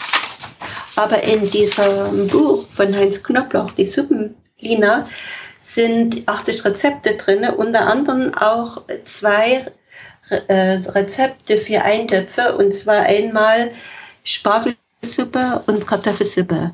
Und diese zwei Eintöpfe, die kenne ich, die haben so ungefähr hat schon meine Großmutter und meine Mutter gekocht und ich habe auch für euch, für meine Enkel so gekocht. Nur äh, hat sich da ein bisschen was geändert. Und was Weil, genau? Das würde mich echt interessieren, was sich im Verhältnis zu den früher zu heute geändert hat. Ich lese mal die Kartoffelsuppe vor. Ja, gerne. Also jetzt kommt das Rezept Kartoffelsuppe Zehn von der, warte mal, also jetzt kommt das Rezept für die Kartoffelsuppe von der Lina Morgenstern. Also ein Rezept, was über 100 Jahre alt ist, richtig? Ja, okay. 10 bis 12 große Kartoffeln werden geschält, in Stücke geschnitten und weich gekocht. Dann das Wasser abgegossen und die Kartoffeln zu Brei gerührt, mit Stück Butter, Milch und etwas Salz vermischt. mit siedendem Wasser, in welchem vorher eine Zwiebel, Wurzelwerk und Sellerie eine Stunde lang gekocht hat. Eine Viertelstunde unter mehrmaligen Umrühren langsam verkocht und mit zwei Eitern legiert. Fein gehackte Petersilie oder Schnittlauch wird hineingegeben. Äh, das fällt dir vielleicht auf, es wurde lange gekocht, ja, ja ist mir und sofort das Kartoffelwasser wurde weggeschüttet. Das dauert ja Das ewig. Ich würde so eine Suppe nie kochen. Ich habe dich unterbrochen, glaube ich. Du hast gerade gesagt, es dauert ja ewig, das macht man heute nicht mehr. Und ich meinte nur, also ich würde so nicht kochen, das wäre viel zu lange. Ja, es hat sich ja einiges in unserer Ernährung ähm, geändert, ja. Man hat natürlich da die, die Vitamine zerkocht, ja. Das wusste man sicherlich damals noch nicht so. Und ich denke mir auch, das war deshalb so lange, man hatte ja auch noch kein Gas und kein Elektro und äh, die mit solchen Kochherden und so weiter war ja sicherlich auch die Hitze nicht immer so gleichmäßig. Ich Mhm. denke mir, das hat alles länger gedauert als jetzt, wo, wo man eben heiß ansetzen kann und dann runtersetzt, drehen kann und so weiter. Und äh, dass man das Wasser abgekocht hat, äh, abgegossen hat von den Kartoffeln, das macht man heute auch nicht mehr. Also ich koche das genauso mit den gleichen, mit der gleichen Rezeptur, alles zusammen. Ja, Okay. und mache dann die Milch und äh, die Butter mache ich dann zum Schluss rein und verrühre das und stampfe Mhm. das alles. Aber im Prinzip ist es ungefähr so. Okay. Äh, Interessant. Und wie lange brauchst du jetzt heutzutage für eine Kartoffelsuppe mit den gleichen Zutaten? Solltest du Also wenn sagen? alles, Opa bereitet das ja immer alles vor, schält die Kartoffeln und das geputztes Gemüse, dann alles zusammen äh, 20 Minuten kocht das. Wahnsinn. Dann stampfe ich das und das äh, und dann mache ich noch ein bisschen Speck ran, ja. Das, Mhm. Sie hat es dann sicherlich auch noch gemacht, denn hat, sie hat zu allen äh, äh, in dieser Volksküche zu allen immer noch Fleisch und, und Speck und so weiter mit reingemacht. Mhm. Eine gesunde, nahrhafte Küche. Das klingt richtig lecker, jetzt gerade, wo du es sagst. Jetzt nochmal zum Vergleich. Und dann noch Gleich, warte mal kurz, Omi. Also du sagst, du hast, brauchst heutzutage 20 Minuten zum Kochen mit Ja. den gleichen Zutaten. Und wie lange war das nochmal in dem Buch? Sag nochmal die Zeiten bitte. ja, also eine Stunde und noch mal eine Viertelstunde. Also mindestens ein und eine Viertelstunde alleine also kochen. Gemüsesuppe, Gemüsesuppe ein, äh, die Gemüse und eine Stunde und dann noch mal eine Viertelstunde unter Umrührung langsam noch einmal verkocht, ja. Jetzt verstehe ich erst, was du meinst, warum diese Suppenküchen so wichtig war. Wenn man dann als Arbeiterfrau so viel arbeiten musste, hatte man natürlich nicht die Zeit, abends eine und eine Viertelstunde die Suppen zu kochen. Und dadurch, dass man diese Suppenküchen zum Selbstkostenpreis angeboten hat, konnten die Frauen überhaupt arbeiten, oder? Ja. Ne? Das, deswegen war das so kochen. wichtig. Die meisten konnten gar nicht kochen. Die sind ja schon als junge Frauen oder als junge Mädchen in diese Fabriken gegangen und haben gearbeitet. Ach so, stimmt, mit sehr, mit sehr jungen Jahren. Deswegen ist das, jetzt verstehe ich erst, warum diese Suppenküchen so, so sozial so unfassbar wichtig sind. Ne? Mhm. Okay. Aber wie gesagt, der Unterschied zwischen Suppenküche und Volksküche ist sehr groß, ja. Richtig. Eine sind Almosen und das andere ist halt gemeinschaftliches Organisieren. Also das eine sind Almosen, ne? Die Ja. Volksküche und die Suppenküche ist Suppenküche. Hilfe, Hilfe zur Selbsthilfe. Kann man das so sagen, Omi? Die Volksküchen zu Selbstkostenpreis. Ja. Also Hilfe zur Wobei- Selbsthilfe. Wobei das auch noch so war, sie haben auch, äh, äh, sie haben ja auch von Spenden gelebt Ja. und viele, äh, viele namhafte wie Fürschow und so weiter, die waren dann auch mit in diesen äh, Vorstand dran, drin und so weiter. Und die, viele haben auch gespendet, ja. Und Mhm. es gab auch welche ganz arme, die haben auch umsonst das Essen bekommen. Interessant. Aber finde ich auch eine interessante äh, Unterscheidung. Du hattest noch ein zweites Rezept mitgebracht, ne? Zur Spargelsuppe. Mhm. Spa ja, die Spargelsuppe. Einen kleinen Moment. Mhm.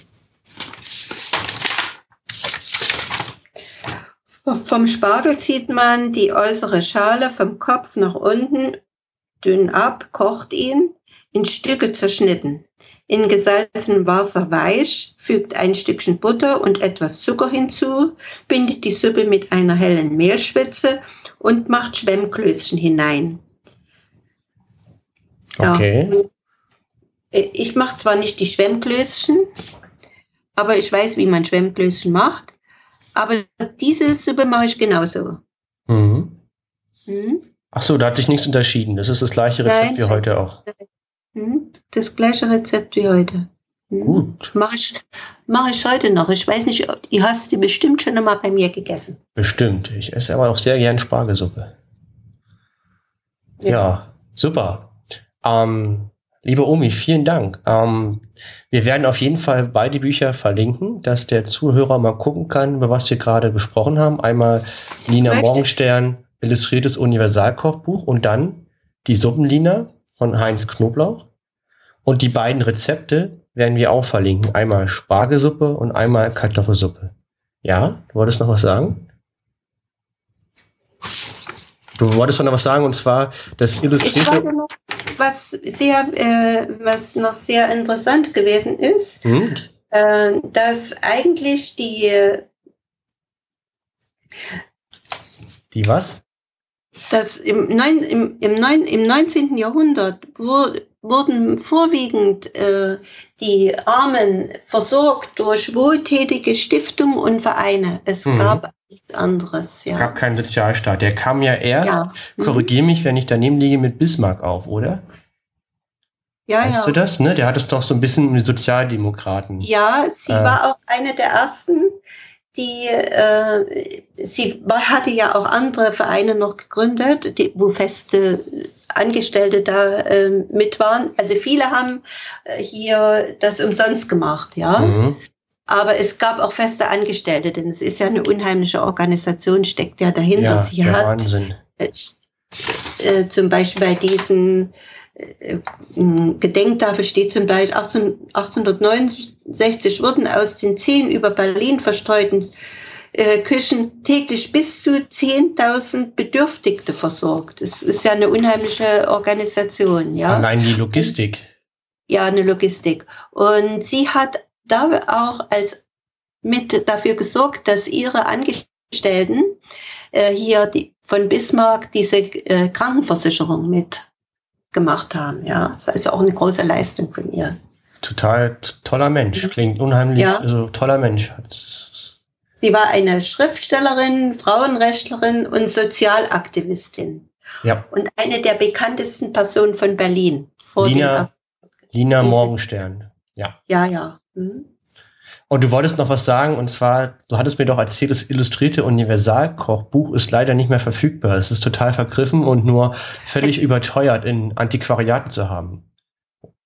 Naja, es ist nicht wieder aufgelegt worden. Also mhm. ich habe nur im, äh, in, im, im, Internet bei Antiquariat gefunden von 1906 und 1923 keine Auflagen, die später gemacht worden sind. Dann können wir doch an der Stelle mal einen Aufruf machen.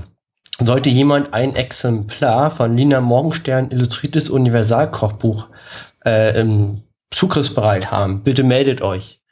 Uns würde mal interessieren, da reinzugucken. Das wäre ganz toll. Ja, ganz toll. Und ich werde mir auf jeden Fall dieses Buch zulegen. Okay, super. Das, äh, ja, da können wir auf jeden Fall bestimmt noch mal was so aufnehmen, wenn das dann, wenn das dann hast. Schauen wir mal. Also mir hat es jetzt richtig Spaß gemacht. Äh, ich hoffe dir auch und schon mal lieben Dank, dass, du, dass du hier mitgemacht hast, Omi. Ja, mein lieber Luis. Ja. Es hat mir auch Spaß gemacht. Ja, Luis Oma. War, also ich muss mal sagen, in diesem Beitrag steckte ganz viel Liebe. Ja, absolut, absolut. Ein sehr schöner Beitrag. Mhm, mh. Und gut, dass wir jetzt alle den Unterschied zwischen wissen zwischen Suppenküche und und Volksküche und was der Gedanke so war. Ja, und Luis Oma benutzt das Internet. Hm. Stimmt. Ja, immerhin. Ähm, ja, dann würde ich sagen, kommen wir doch gleich zu unserem letzten Einspieler. Mhm. Und zwar, ich mache da gar kein großes Geheimnis draus, ich kann nicht mhm. kochen. Genau, du kannst nicht kochen, du hast dir aber deswegen Kochbücher für Leute, die nicht kochen können, genommen und hast was nachgekocht. Was, was kochst du? Also ich habe mir das Kochbuch, ein Kriegskochbuch von 1915 mhm. genommen. Mhm. Und ich glaube, das ist nicht gemacht für Leute, die nicht kochen können. Nee. Nee, da, da, wird auch wieder sehr viel vorausgesetzt. Ach so. Ähm, okay. Was kochst du? Ich koche eine Gemüse-Graupensuppe. Gemüse-Graupensuppe. Da bin ich immer gespannt. Okay. Und mal eben gucken hier. Mhm, mhm. Also noch ein Beispiel, nicht wahr? Steffen kocht Graupensuppe Suppe für euch. Bis Guten gleich. Appetit. Und damit herzlich willkommen in meiner Küche. Ja, meine Küche ist äh, ziemlich klein. Ich hoffe, dass das mit dem Sound hier ganz gut klappen wird. Ähm, aber auch Phonic wird uns sehr sicherlich auch gut unterstützen. Ja, ich stehe hier ganz alleine ohne Luis, ohne Stefan, aber ihr seid ja an meiner Seite. Und was habe ich mir rausgesucht? Nun, wir werden heute zusammen ein Rezept aus einem Kriegskochbuch ähm, zubereiten. Und zwar ist dieses Kriegskochbuch in Hamburg erschienen 1915 und heißt äh, ja, Kriegskochbuch Anweisungen zur einfachen und billigen Ernährung. Das Rezept, was ich mir hier rausgesucht habe, ja, das, ähm, wie heißt das? Äh, Gemüse-Traubensuppe.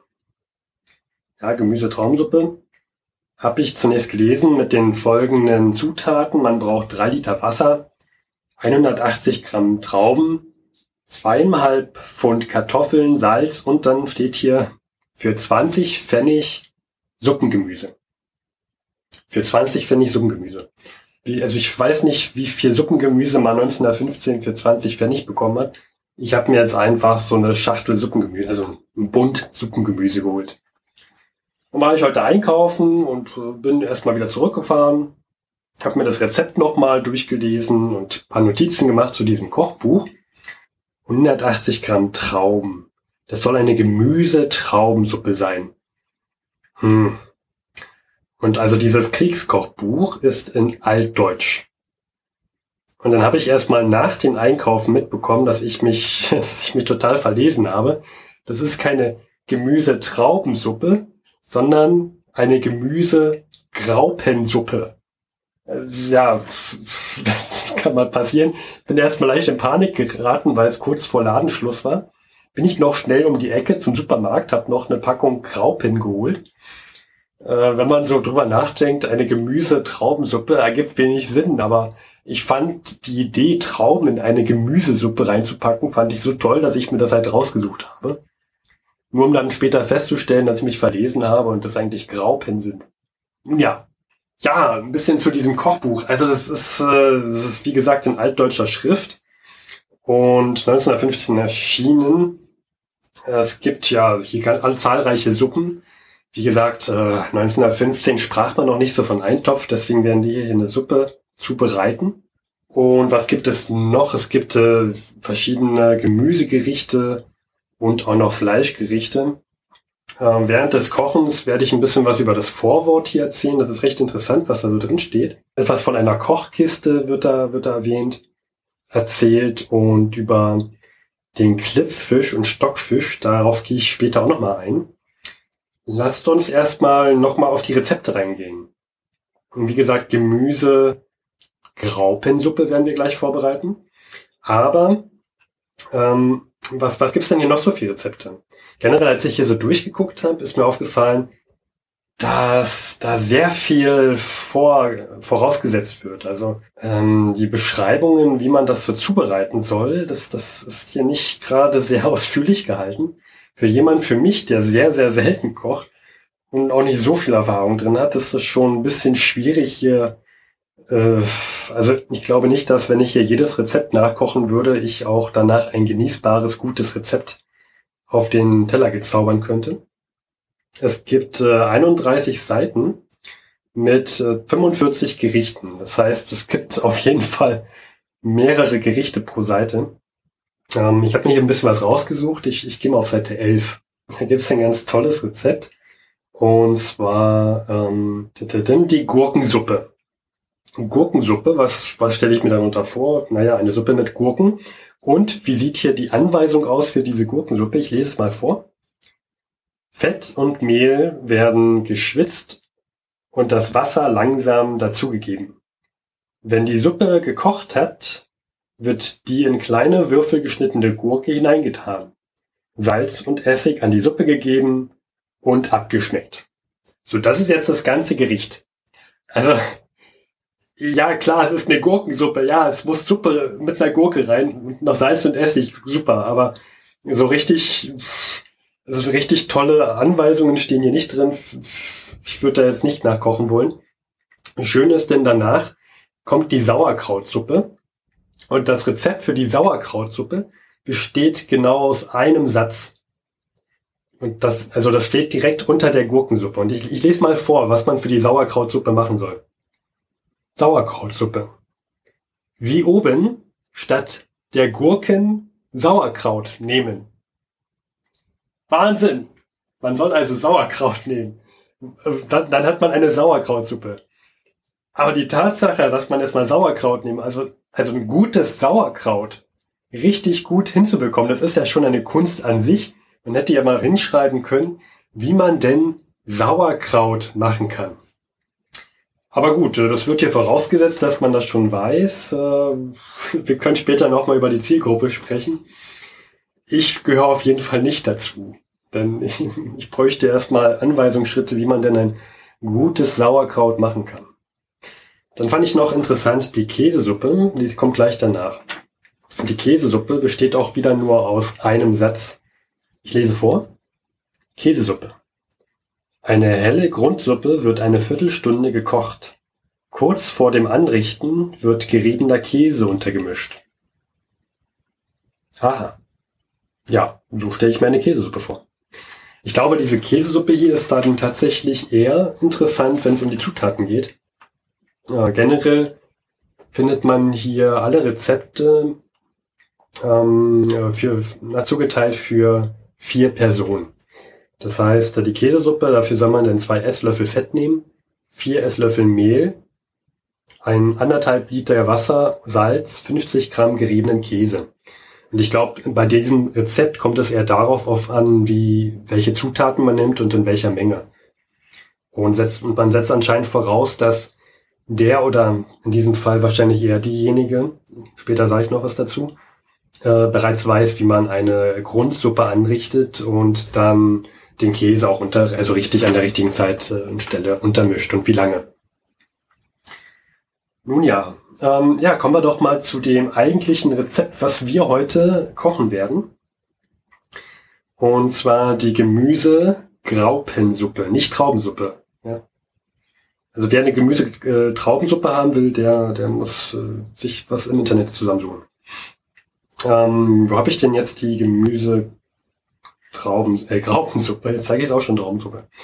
Ich lese einfach mal vor, weil das wird jetzt das Rezept sein, nach, nachdem wir kochen werden. Und äh, da gönne ich mir jetzt einfach mal die Zeit und nehme sie mir, äh, das Rezept einfach mal vorzulesen.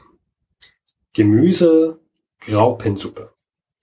Drei Liter Wasser, 180 Gramm Graupen, zweieinhalb Pfund Kartoffeln, Salz und jetzt der, der Hammer.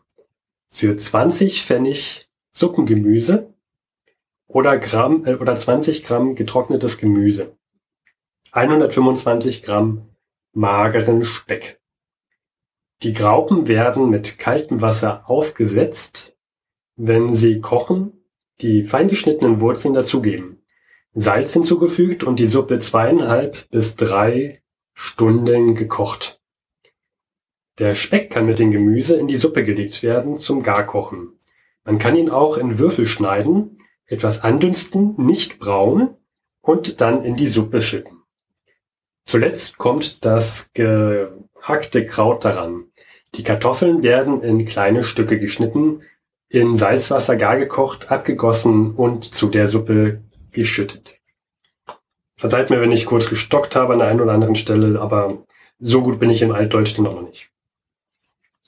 Nun ja, ähm, also ich werde mich nicht ganz an das Rezept halten, aus einfachem Grund, diese zweieinhalb bis drei Stunden Kochen ist äh, nicht mehr nötig, weil, äh, wie gesagt, mein, also mein Herd hat da deutlich mehr Power und ich möchte da auch nicht alles zerkochen. Also ich werde es nur eine Stunde bei mittlerer Hitze kochen lassen. Dann, wie gesagt, also die Zutaten, die sind für vier Personen gedacht. Ich möchte jetzt nicht als einzelne Person für vier Personen kochen. Ich habe das einfach alles mal äh, ähm, also durch zwei geteilt ich weiß auch nicht, wie viel Suppengemüse ich jetzt für 20 Pfennig kaufen musste. Ich habe einfach einen Bund äh, Suppen grün geholt und fertig ist. Nun ja, ich habe schon ein bisschen was vorbereitet, also ein bisschen was kleingeschüttet, äh, Quatsch, kleingeschüttet, ein bisschen was klein gehackt und äh, werde immer mal wieder die Aufnahme wahrscheinlich unterbrechen und dann ähm, habt jetzt ein paar Minuten später, je nachdem, an welchem Stand ich bin. Also ich habe jetzt hier die Grauben. Nicht die Trauben, sondern die Grauben. Und ich werde sie einfach mal in, den, in das kalte Wasser eingehen. Und dann so, geht auch schon der Herd an und wir können es einfach mal starten. Ich bin gespannt, was Auphonic daraus macht. Es wird jetzt sehr laut in dieser kleinen Küche. Schauen wir einfach mal. So, also das kocht jetzt vor sich hin erstmal und wir warten so einfach so lange, bis es kocht. Ja, gehen wir doch mal auf das Kochbuch noch weiter ein. Bevor diese ganzen Rezepte beginnen, gibt es ein Vorwort. Dieses Vorwort habe ich mir durchgelesen. Es ist relativ interessant, was da drin steht. Und zwar, ähm, ich lese einfach mal den ersten Absatz vor. In der gegenwärtigen Kriegszeit stehen vielen Familien geringere Mittel für die Lebenserhaltung zur Verfügung als in Friedenszeiten. Das gilt nicht nur für die Familien der Kriegsteilnehmer, sondern auch für viele andere, deren Einkommen durch den Krieg mehr oder weniger vermindert ist. Mit Rücksicht darauf, dass ein sehr großer Teil des Einkommens für die Ernährung verwendet werden muss, für die nun also auch geringere Mittel zur Verfügung stehen, äh, entsteht die Frage, ob wir nicht in Deutschland in den letzten Jahrzehnten des Wohllebens in unseren Ansprüchen an die tägliche Ernährung über das Maß dessen hinausgegangen sind, was für die Erhaltung der Körperkraft und unserer Wohlbe und unser Wohlbefinden erforderlich ist. So, also dieser erste Absatz von Vorwort sagt schon so einiges aus. Erstmal kann man sich ja selber mal fragen, wann hatte man ein, ein Kochbuch jemals in der Hand, in der irgendwas über die aktuelle Lage drin stand, in der man sich befindet, nämlich im Krieg oder im Frieden. Also ich hatte das noch nie in der Hand. Und dann wird schon, also dieses Vorwort geht noch einige Zeit, also einige Zeilen weiter, einige Abschnitte weiter. Und es ist relativ klar am Anfang, worum es geht. Es geht nämlich darum, Lebensmittel zu sparen. Ja, es ist ja Krieg, es gibt Lebensmittelknappheit, man soll sparen und darum wird es in diesem Kochbuch gehen. Am Ende stand etwas drin davon, ob man nicht überdenken sollte, ob man in den letzten Jahrzehnten in Deutschland nicht äh, über das Maß hinaus gelebt hat. Und womit geht es dann weiter in diesem Vorwort? Äh, Vorwort? Ähm, es wird erstmal vorgerechnet, wie viel Fleisch pro Kopf man in Deutschland eigentlich verbraucht. Und da wird relativ klar, Mensch, in den letzten Jahrzehnten ist der Verbrauch an Fleisch pro Kopf doch recht rasant angestiegen. Zum Beispiel lag er 1816 noch bei 13,6 Kilogramm pro Kopf und im Schnitt 1915 dann auf einmal bei 52,3 Kilogramm. Das sei ja deutlich mehr als ähm, in Großbritannien, in Frankreich, Russland, Italien und Österreich-Ungarn. Ja, also da hat man schon mal so ein kleines Argument mitgeliefert, dass man ja wahrscheinlich doch im Überfluss lebt, wenn alle anderen Länder deutlich weniger verbrauchen also Fleisch pro Kopf, als in Deutschland. Vielleicht ist ja so viel Konsum gar nicht notwendig. Das ist so dieser Eindruck, den man von dem Vorwort da hat. Dann wird diese, diese 52,3 Kilogramm Fleischkonsum pro Kopf, die werden nochmal aufgeteilt dann. Und zwar auf 31,6 Kilogramm Fleisch pro Kopf wird verbraucht auf dem Land und äh, 70,9 Kilogramm Fleisch pro Kopf in der Stadt. Und da kriegt man als Stadtbewohner erstmal schon ein schlechtes Gewissen gegenüber der Landbevölkerung, die ja körperlich mehr arbeiten muss. Was dieses Vorwort bis jetzt mir gesagt hat, ist, der hohe Fleischkonsum ist gar nicht erforderlich. Und weiter geht es dann in diesem Vorwort, da wird dann von Ernährungsexperten gesprochen, die raten davon ab, dass man Fleisch in so einem hohen Konsum äh, verbraucht, also dass man so dass man, dass man Fleisch in so hohen Mengen konsumiert. Und das würde den Körper auch gar nicht so viel nützen, sondern im Gegenteil, es würde ihm eher schaden. Also es ist wieder so ein, so ein, äh, so ein Augenblick dann, wo man in sich geht und sagt, ja stimmt, eigentlich müsste ich weniger Fleisch essen, wenn das ja noch äh, schädlich ist. Und dann gibt es einen dritten Punkt, den dieses Vorwort anspricht, warum man doch weniger konsumieren soll, nämlich die Kostenfrage. Da wird dann davon gesprochen, dass Nährstoffe im Fleisch etwa drei bis fünfmal so teuer bezahlt werden als in den pflanzlichen Nahrungsmitteln. Und es sei ja die Pflicht, Kosten zu verringern in Kriegszeiten. Und man soll doch bitte pro Mahlzeit, das steht ja so drin, erstmal auf die Hälfte den, den Konsum reduzieren und soll probieren, alles Restliche mit pflanzlichen Nährungs, äh, Nährstoffen aufzufüllen. Oder sogar auf Fisch umzusteigen. Und jetzt kommt, eine ganz, jetzt kommt ein ganz interessantes Argument.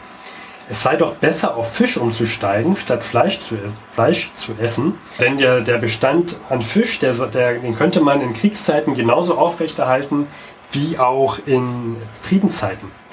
Oh, und jetzt, bevor ich weiterrede, jetzt kocht das hier. Ja. Und das Rezept sagt uns jetzt. So. Ähm, wir sollen jetzt Salz mit hinzugeben, ja. Und weil ich ja so ein Kochprofi bin, mache ich jetzt einfach Salz mit rein und hoffe, dass es genug ist. So. Und das soll jetzt zweieinhalb bis drei Stunden kochen. Ich äh, schalte mal runter auf mittlere Hitze und sage äh, eine Stunde. Das Schöne ist, im Vergleich zu 100 Jahren kann ich das hier einstellen. Bitte nur eine Stunde. So, eine Stunde kocht das jetzt. Wir können noch mal gucken, was wir danach machen sollten. Wobei, so kompliziert war das ja nicht. Ja, okay, wir können auch schon mal die Wurzeln mit reingeben, steht hier. Moment, das machen wir doch mal. Rein damit. Flup, flup. Und der Rest. Den Sellerie habe ich nicht ganz so klein gemacht. Auch das Lauch nicht. Das möchte ich nachher nicht mitessen, sondern eher rausfischen. Deswegen habe ich das nur so ganz grob gewurz, äh, gewürfelt. Jetzt lassen wir das einfach mal auf mittlerer Hitze hier so eine Stunde lang kochen. Und ja, wo waren wir denn eigentlich? Wir waren immer noch beim Vorwort. Und dieses Vorwort, nochmal zusammengefasst, vermittelt einem also, dass man doch bitte weniger Fleisch zu sich nehmen soll. Und aus folgenden Gründen, denn so viel, so viel Fleischkonsum ist gar nicht nötig. In anderen Ländern wird ja auch deutlich weniger verbraucht. In der Stadt verbraucht man anscheinend viel zu viel, denn auf dem Land äh, wird mehr, wird weniger als die Hälfte von Fleisch pro Kopf nur verbraucht. Fleischkonsum ist teuer. Ernährungsexperten sagen, es sei schädlich. Und wir waren beim Fisch stehen geblieben. Dann wird hier drauf eingegangen, beim Fisch könnte man noch zum Beispiel auf den deutlich günstigeren Stock- und Klippfisch umsteigen. Und das ist relativ interessant, dass hier der Stock- und Klippfisch erwähnt wird. Denn, also was, was ist das? Stock- und Klippfisch? Wir hatten das schon mal in vor 100. In, ja, im Februar hatten wir schon mal ein paar Episoden dazu, also zwei, glaube ich, zu den Stock- und den Klippfisch.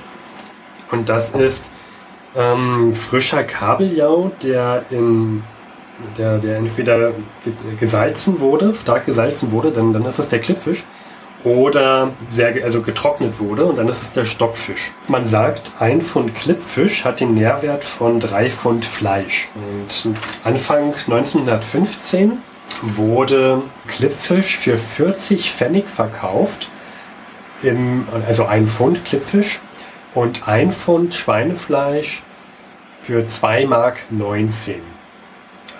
Also man halt, halte fest, ein Pfund Klippfisch hat nicht nur den dreifachen Nährwert von Fleisch, angeblich, sondern kostet auch noch deutlich weniger. Ja, ich meine, da, da braucht man nicht groß rechnen. 40 Pfennig sind deutlich weniger als 2,19 Mark. Anfang 1915 wurde der Klippfisch sogar direkt aus städtischen Vorräten verkauft.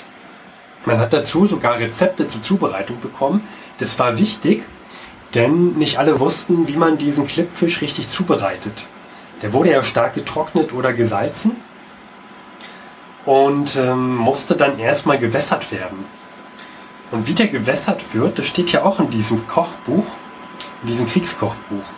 Den Stockfisch legt man 30 bis 36 Stunden in einen Topf mit kaltem Wasser, auf dessen Boden man ein Sieb oder einen Teller gelegt hat. Ja, der Fisch muss dann mit reichlich Wasser bedeckt sein und in dieser Zeit, in diesen 30 bis 36 Stunden, muss das Wasser sogar drei bis viermal erneuert werden. Und vor dem ersten und nach dem zweiten Wässern muss man auf den Stockfisch noch hart, äh, hart zuklopfen. Also die muss man noch hart zuklopfen. Der Klippfisch ist sogar ein bisschen komplizierter zuzubereiten. Und zwar muss man den erstmal der Länge nach in zwei Teile zerlegen und dann auch noch in kleine Stücke zerschneiden. Wie gesagt, der Stockfisch, der muss ja 30 bis 36 Stunden wässern. Aber der Klippfisch, der muss mindestens 36 Stunden, besser sogar 48 Stunden wässern. Und dann im Gegensatz zum Stockfisch muss dann nicht nur drei bis viermal das Wasser gewechselt werden, sondern vier bis fünfmal. Ja, dann wurde noch empfohlen, dass man den, wenn man Klippfisch zubereitet, um diese seefischtypischen Gerüche zu vermeiden, soll man doch in das Wasser noch ein Stück Holzkohle mit reinpacken oder Senfkörner. Das erscheint mir sehr seltsam in, in Wasser, wo sich Lebensmittel befinden, was ich ja essen möchte, da jetzt noch ein Stück Holzkohle mit reinzuhauen. Das fand ich sehr seltsam. Ja, und nach dem Entwässern hat dann so ein Klippfisch auf einmal einen 80-prozentigen Gewichtszuwachs bekommen im Vergleich zu vorher. Und das wird halt, wie man das richtig zuzubereitet, wird auch noch in diesem Kochbuch ähm, erwähnt. Ja, was ich auch noch sehr interessant fand, als ich im Mai in Innsbruck war, habe ich mir ein Museum angesehen. Und da, da gab es eine Ausstellung äh, Tirol im Ersten Weltkrieg. Und als ich da so lang ging und mir äh, das alles angesehen habe, blieb ich bei einer Kiste stehen. Ich kann die Bilder auch nochmal auf, auf die Webseite mit draufstellen. Und da stand drauf, Vakuum-Kochkiste. Das war wirklich eine kleine Holzkiste mit einem Loch drin, also war innen hohl und daneben war ein Verschluss, der anscheinend darauf passte, ja. Das Schöne ist, als ich dieses Kochbuch geöffnet habe, da kommt nach dem Vorwort auch noch ein kleines Kapitel, das heißt Herstellung und Anwendung der Kochkiste. Da wird das genau beschrieben, was das eigentlich ist. Das ist keine Vakuum-Kochkiste hier, sondern eine normale Kochkiste. Und was, also wie man die zubereitet, das möchte ich, dann möchte ich jetzt nicht genau diesen Text vorlesen, das war auch nur eine Seite, aber das kann ja jeder selber machen. Was da im Großen und Ganzen drin steht, ist, es ist eigentlich nur, man kann irgendeine Kiste nehmen und sollte sie dann mit Stroh, also Stroh auf den Boden packen. Und dann nimmt man sich den Topf, den man später zum Kochen nehmen will, und setzt ihn da rein, füllt dann noch die Seiten mit dem Stroh, nimmt dann den, Koch wieder, äh, den Kochtopf wieder raus und überzieht das alles nochmal mit einem Stoff, also diese Kiste, sodass das Stroh da schön fest an dem Ort bleibt, wo es dann auch zu sein hat. Was macht man dann? Man, wenn man jetzt zum Beispiel einen Eintopf machen möchte, dann bereitet man den vor, bringt alles zum Kochen. Und das Schöne bei der Kochkiste ist, statt jetzt vier Stunden lang etwas kochen zu müssen, macht man es nur eine Stunde lang macht dann sofort den Kochdeckel auf den Topf und packt ihn in die Kochkiste und macht dann den Deckel, also den Deckel von der Kochkiste oben drauf. Und das heißt, man braucht also mit seinem Herd nicht mehr weiter kochen, sondern lässt es einfach in der Kochkiste stehen. Das ist natürlich sehr interessant äh, in Kriegszeiten, wenn man energiesparsam kochen möchte und dann nur ein Viertel der Kochzeit auf der, also den Topf auf der, auf der Herdplatte lassen muss. Und das war ein großes Thema, auch schon Anfang 1915. Da haben nämlich im Februar, da hat der Nationale Frauendienst, das, den gab es damals, praktische Tipps gegeben für die Haushaltsführung im Krieg. Und dann konnte man da hingehen und die haben Rezepte gegeben und Zubereitungsmöglichkeiten. Es wurde auch äh, groß gesagt, es wurde gesagt, man soll doch, wenn möglich, sowas wie Obst in, in Einweggläser einwecken. Man soll bitte weniger Fleisch essen. Und ähm, das sei ja notwendig, um, weil ja die Briten äh, eine große Seeblockade errichtet hatten und eine Aus, also ein Aushungerungsplan hatten. Und da, deshalb musste man darauf achten, möglichst wenig Lebensmittel zu verwenden beim Kochen. Und da haben wir es wieder. Da wurde auch gesagt, bitte Leute, nehmt doch weniger Fleisch. Wir hatten das schon erwähnt im Februar 1915. In, ihr könnt noch mal in die Folge reinhören. Da kam es zur, ähm, zum großen Schweinemord. Und zwar wurde man gezwungen, viele Bauern mussten Schweine töten. Denn das für die Schweinezucht eingesetzte Futter, das äh, wollte man lieber für die Ernährung der Menschen sofort benutzen. Und hat gesagt, ja, also warum verfüttern wir das an die Schweine und dann die Schweine an die Menschen? Lasst uns doch lieber jetzt die Schweine schlachten, dann das Fleisch haltbar machen und das eingesetzte Futter sofort den Menschen geben. Das führte damals zum Schweinemord. Ähm, als, also mal ein paar Zahlen zu nennen. Zu Kriegsbeginn gab es noch ca. 25 Millionen Schweine und dann 1915, als dieser Schweinemord war, Anfang 1915, gab es nur noch rund 17 oder 18 Millionen Schweine. Also da wurden eine Menge Schweine getötet und es waren so viele, dass sie teilweise das Fleisch gar nicht einlagern konnten und große Teile verdorben sind. Was total absolut absurd ist. Da sagt man auf der einen Seite, Mensch, verbrauch doch bitte weniger oder, oder ähm, koche bitte energiesparsam und mit möglichst wenig äh, Lebensmitteln. Und auf der anderen Seite werden aber Schweine in Massen geschlachtet, und zwar in solchen Massen, dass man es nicht mehr schafft, dies noch einzulagern und alles verdirbt. Das hatten wir auch noch, äh, das hatten wir damals mit angesprochen. Ich, wir können die Folgen auch noch mal verlinken. Anfang das war im Februar 1915, die, die beiden Sendungen müssten das, glaube ich, sein. Kann man da noch mal reinhören. Ja, ähm, ja, und wie gesagt, ich wollte noch was sagen, an wen ich dieses Kochbuch ja dann wahrscheinlich richten wird. Um, ja, das natürlich an die Frau. Und vor allem, das wird in dem, in dem Vorwort auch noch mal gesagt, vor allem an die Bevölkerung in der Stadt richtet sich dieser Aufruf, weniger zu verbrauchen. Und wenn es schon sowas gab wie den Nationalen Frauendienst, der dann Frauen praktische Tipps für die Haushaltsführung im Krieg gegeben hat, dann wird sich meiner Meinung nach dieses Kochbuch auch vor allem an die Frau, spezieller vor allem an die Frau in der Stadt gerichtet haben. Und ja, das erstmal so viel zu dem, zu dem Kochbuch. Wie gesagt, das wird dann noch auf der Seite verlinkt. Ich fand es sehr spannend. Ähm, kann man auch mal schnell durchblättern wie gesagt, die, diese 44 oder 43 Rezepte, das ist lächerlich, wie viel, wie wenig Text da steht. Das kann, würde sich heute kein Kochbuch mehr leisten können, so wenig und so undetailliert ein Rezept zu beschreiben. Ich bin mal gespannt, was aus dieser Suppe wird. Ich glaube nicht, dass es schlimm wird. Äh, viel falsch machen kann man ja da nicht. Einfach alles rein in den Topf und fertig. Ich werde jetzt hier erstmal noch weiter köcheln lassen und wir hören uns dann gleich später noch. So, ein kurzes Update zwischendurch. Es hat jetzt eine Stunde lang gekocht, beziehungsweise kocht immer noch.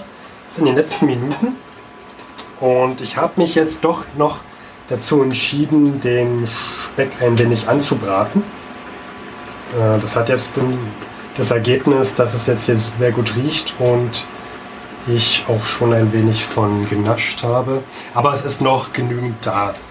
Die Kartoffeln sind auch schon fertig. Ich schütte die jetzt einfach mal mit rein. Ich muss ganz ehrlich zugeben, also richtig appetitlich sieht das nicht aus mit diesen Graupen. Ich bin mal gespannt, also ob es besser, besser, besser schmeckt als aussieht. Äh, riechen tut schon mal gut, aber das liegt auch eher an dem angebratenen Speck.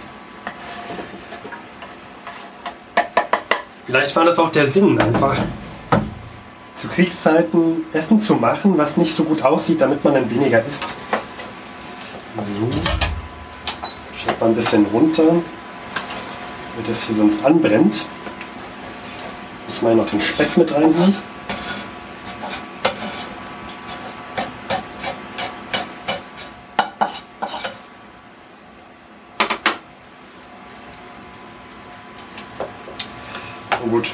Jetzt noch so ein bisschen und dann sollte es auch gleich fertig sein. Gleich kommen noch Petersilie und so weiter mit rein. Das macht man immer ganz zum Schluss.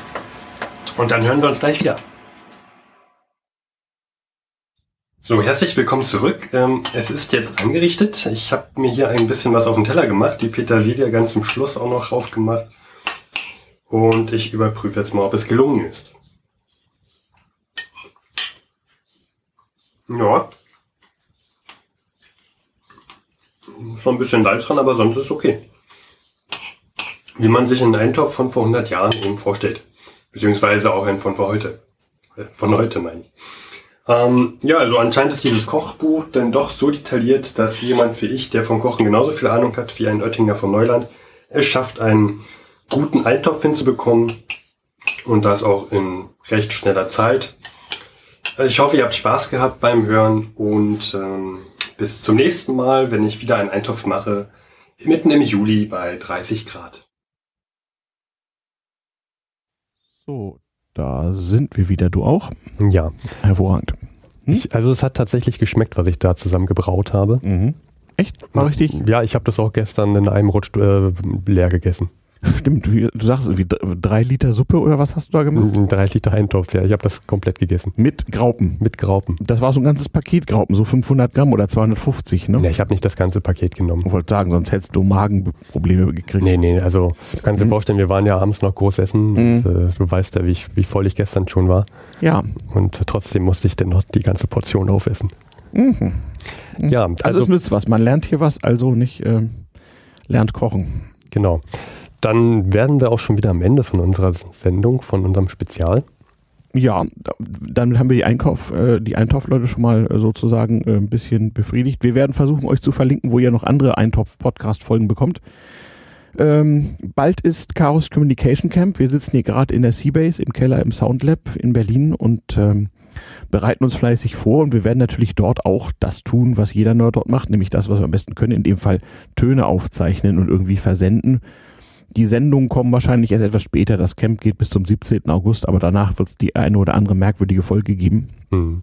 Ich habe auch für damals TM noch was auf Lager. Da muss ich mal gucken, wie ich das mit der Schneiderei so mache, damit die Tonqualität auch einigermaßen funktioniert. Ähm, naja, wir wollen mal gucken. Vielleicht periskope ich mal ein bisschen zwischendurch. Ähm, also mein Periskop-Kanal Ayuvo, wer das hat, kann den mal abonnieren. Vielleicht gibt es da ein paar schöne Bilder vom Camp, soweit die Bandbreite das zulässt. Ähm, was ich noch sagen wollte, ähm, ähm, es wird noch weitere Lebensmittelfolgen geben äh, bei damals TM. Wir müssten uns noch mehr unterhalten über die Struktur des Handels. Ne? Also diese, die meisten dieser Kochbücher haben ja den Vorteil, dass sie für Situationen oder Zeiten gemacht sind, wo man eben nicht in einen Supermarkt gehen konnte und im Grunde alles kaufen konnte, sondern wo man sich in unterschiedlicher Qualität zusammensammeln und lagern musste und aus dem, was man hatte, dann eben was kochen. Ist also ein bisschen anders als heute. Aber man kann so alten Kochbüchern, finde ich, äh, ganz gut entnehmen, auch wenn sie viel voraussetzen, ähm, wie Dinge so kombiniert werden. Man muss natürlich Sachen anpassen, also insbesondere Kochzeiten und sowas sind ein bisschen schwierig. Auch Milch und Bier hatten ja früher eine ganz andere Konsistenz als heute. Das kannst du nicht mehr so einfach übernehmen. Das fängt doch schon an mit den Utensilien, die du brauchst. Das waren ja, ja damals auch ganz andere Gerätschaften. Ja, man hatte andere, andere Sorten von Töpfen und man, man kochte eben auf, auf äh, Kohlen- und Holzherden und so. Klar. Aber das geht schon, das habe ich so campingtechnisch auch gemacht. Also das ist jetzt nicht so furchtbar tragisch. Ähm, einen riesigen Topf über äh, äh, an der Kette, die man in der Höhe verstellen kann, über ein Lagerfeuer hängen, geht super. Kannst du prima einen Topf drin machen. Ja, dann würde ich sagen, äh, hast du eine Aufgabe für das Camp. Ja, wenn ihr mir die Zutaten mitbringt und so, ich werde mich da hinsetzen und sagen, Scherge, mach mal. Ja, schön. Genau. Also in diesem Sinne, kocht mal schön, nicht? Und ähm, dann hören wir uns hoffentlich sehr bald wieder, wenn es wieder heißt, damals TM und vor 100. Ja, also wir haben auch noch auf dem Camp einiges geplant. Ja. Wir machen eine, eine wahrscheinlich eine Morning Show, mal schauen, ob das klappt. Elende Frühaufsteher. Ja, um 11 Uhr morgens, wie früh. Ja, du weißt doch, bei Nerds gilt doch US-Ostküstenzeit in Deutschland. Naja. Na also dann kommt es etwa hin. Und ähm, mal schauen, das wird man wahrscheinlich nicht live hören können, müssen nee. wir mal gucken. Mhm. Naja, wir wissen noch nicht, wie wir da, wie, wie gut da diese Internetverbindung sein wird. Also Internet ist, glaube ich, besser als die Stromversorgung dort. Wir werden sehen. Schauen wir mal. Ja. Auf jeden Fall wird es ähm, dann nach dem Camp wieder einiges zu hören geben. Ja, auf, auf allen Podcast-Fronten. Also richtet ja. dich auf was ein, da gibt es was auf die Ohren. Und wir haben dann auch dann unsere Sommerpause vorbei. Dann kann man auch Luis wieder hören. Mhm, genau. Und ja, ich hoffe, ihr hattet sehr viel Spaß, habt jetzt mhm. großen Hunger und ich wünsche guten Appetit. Genau, bis dann. Tschüss.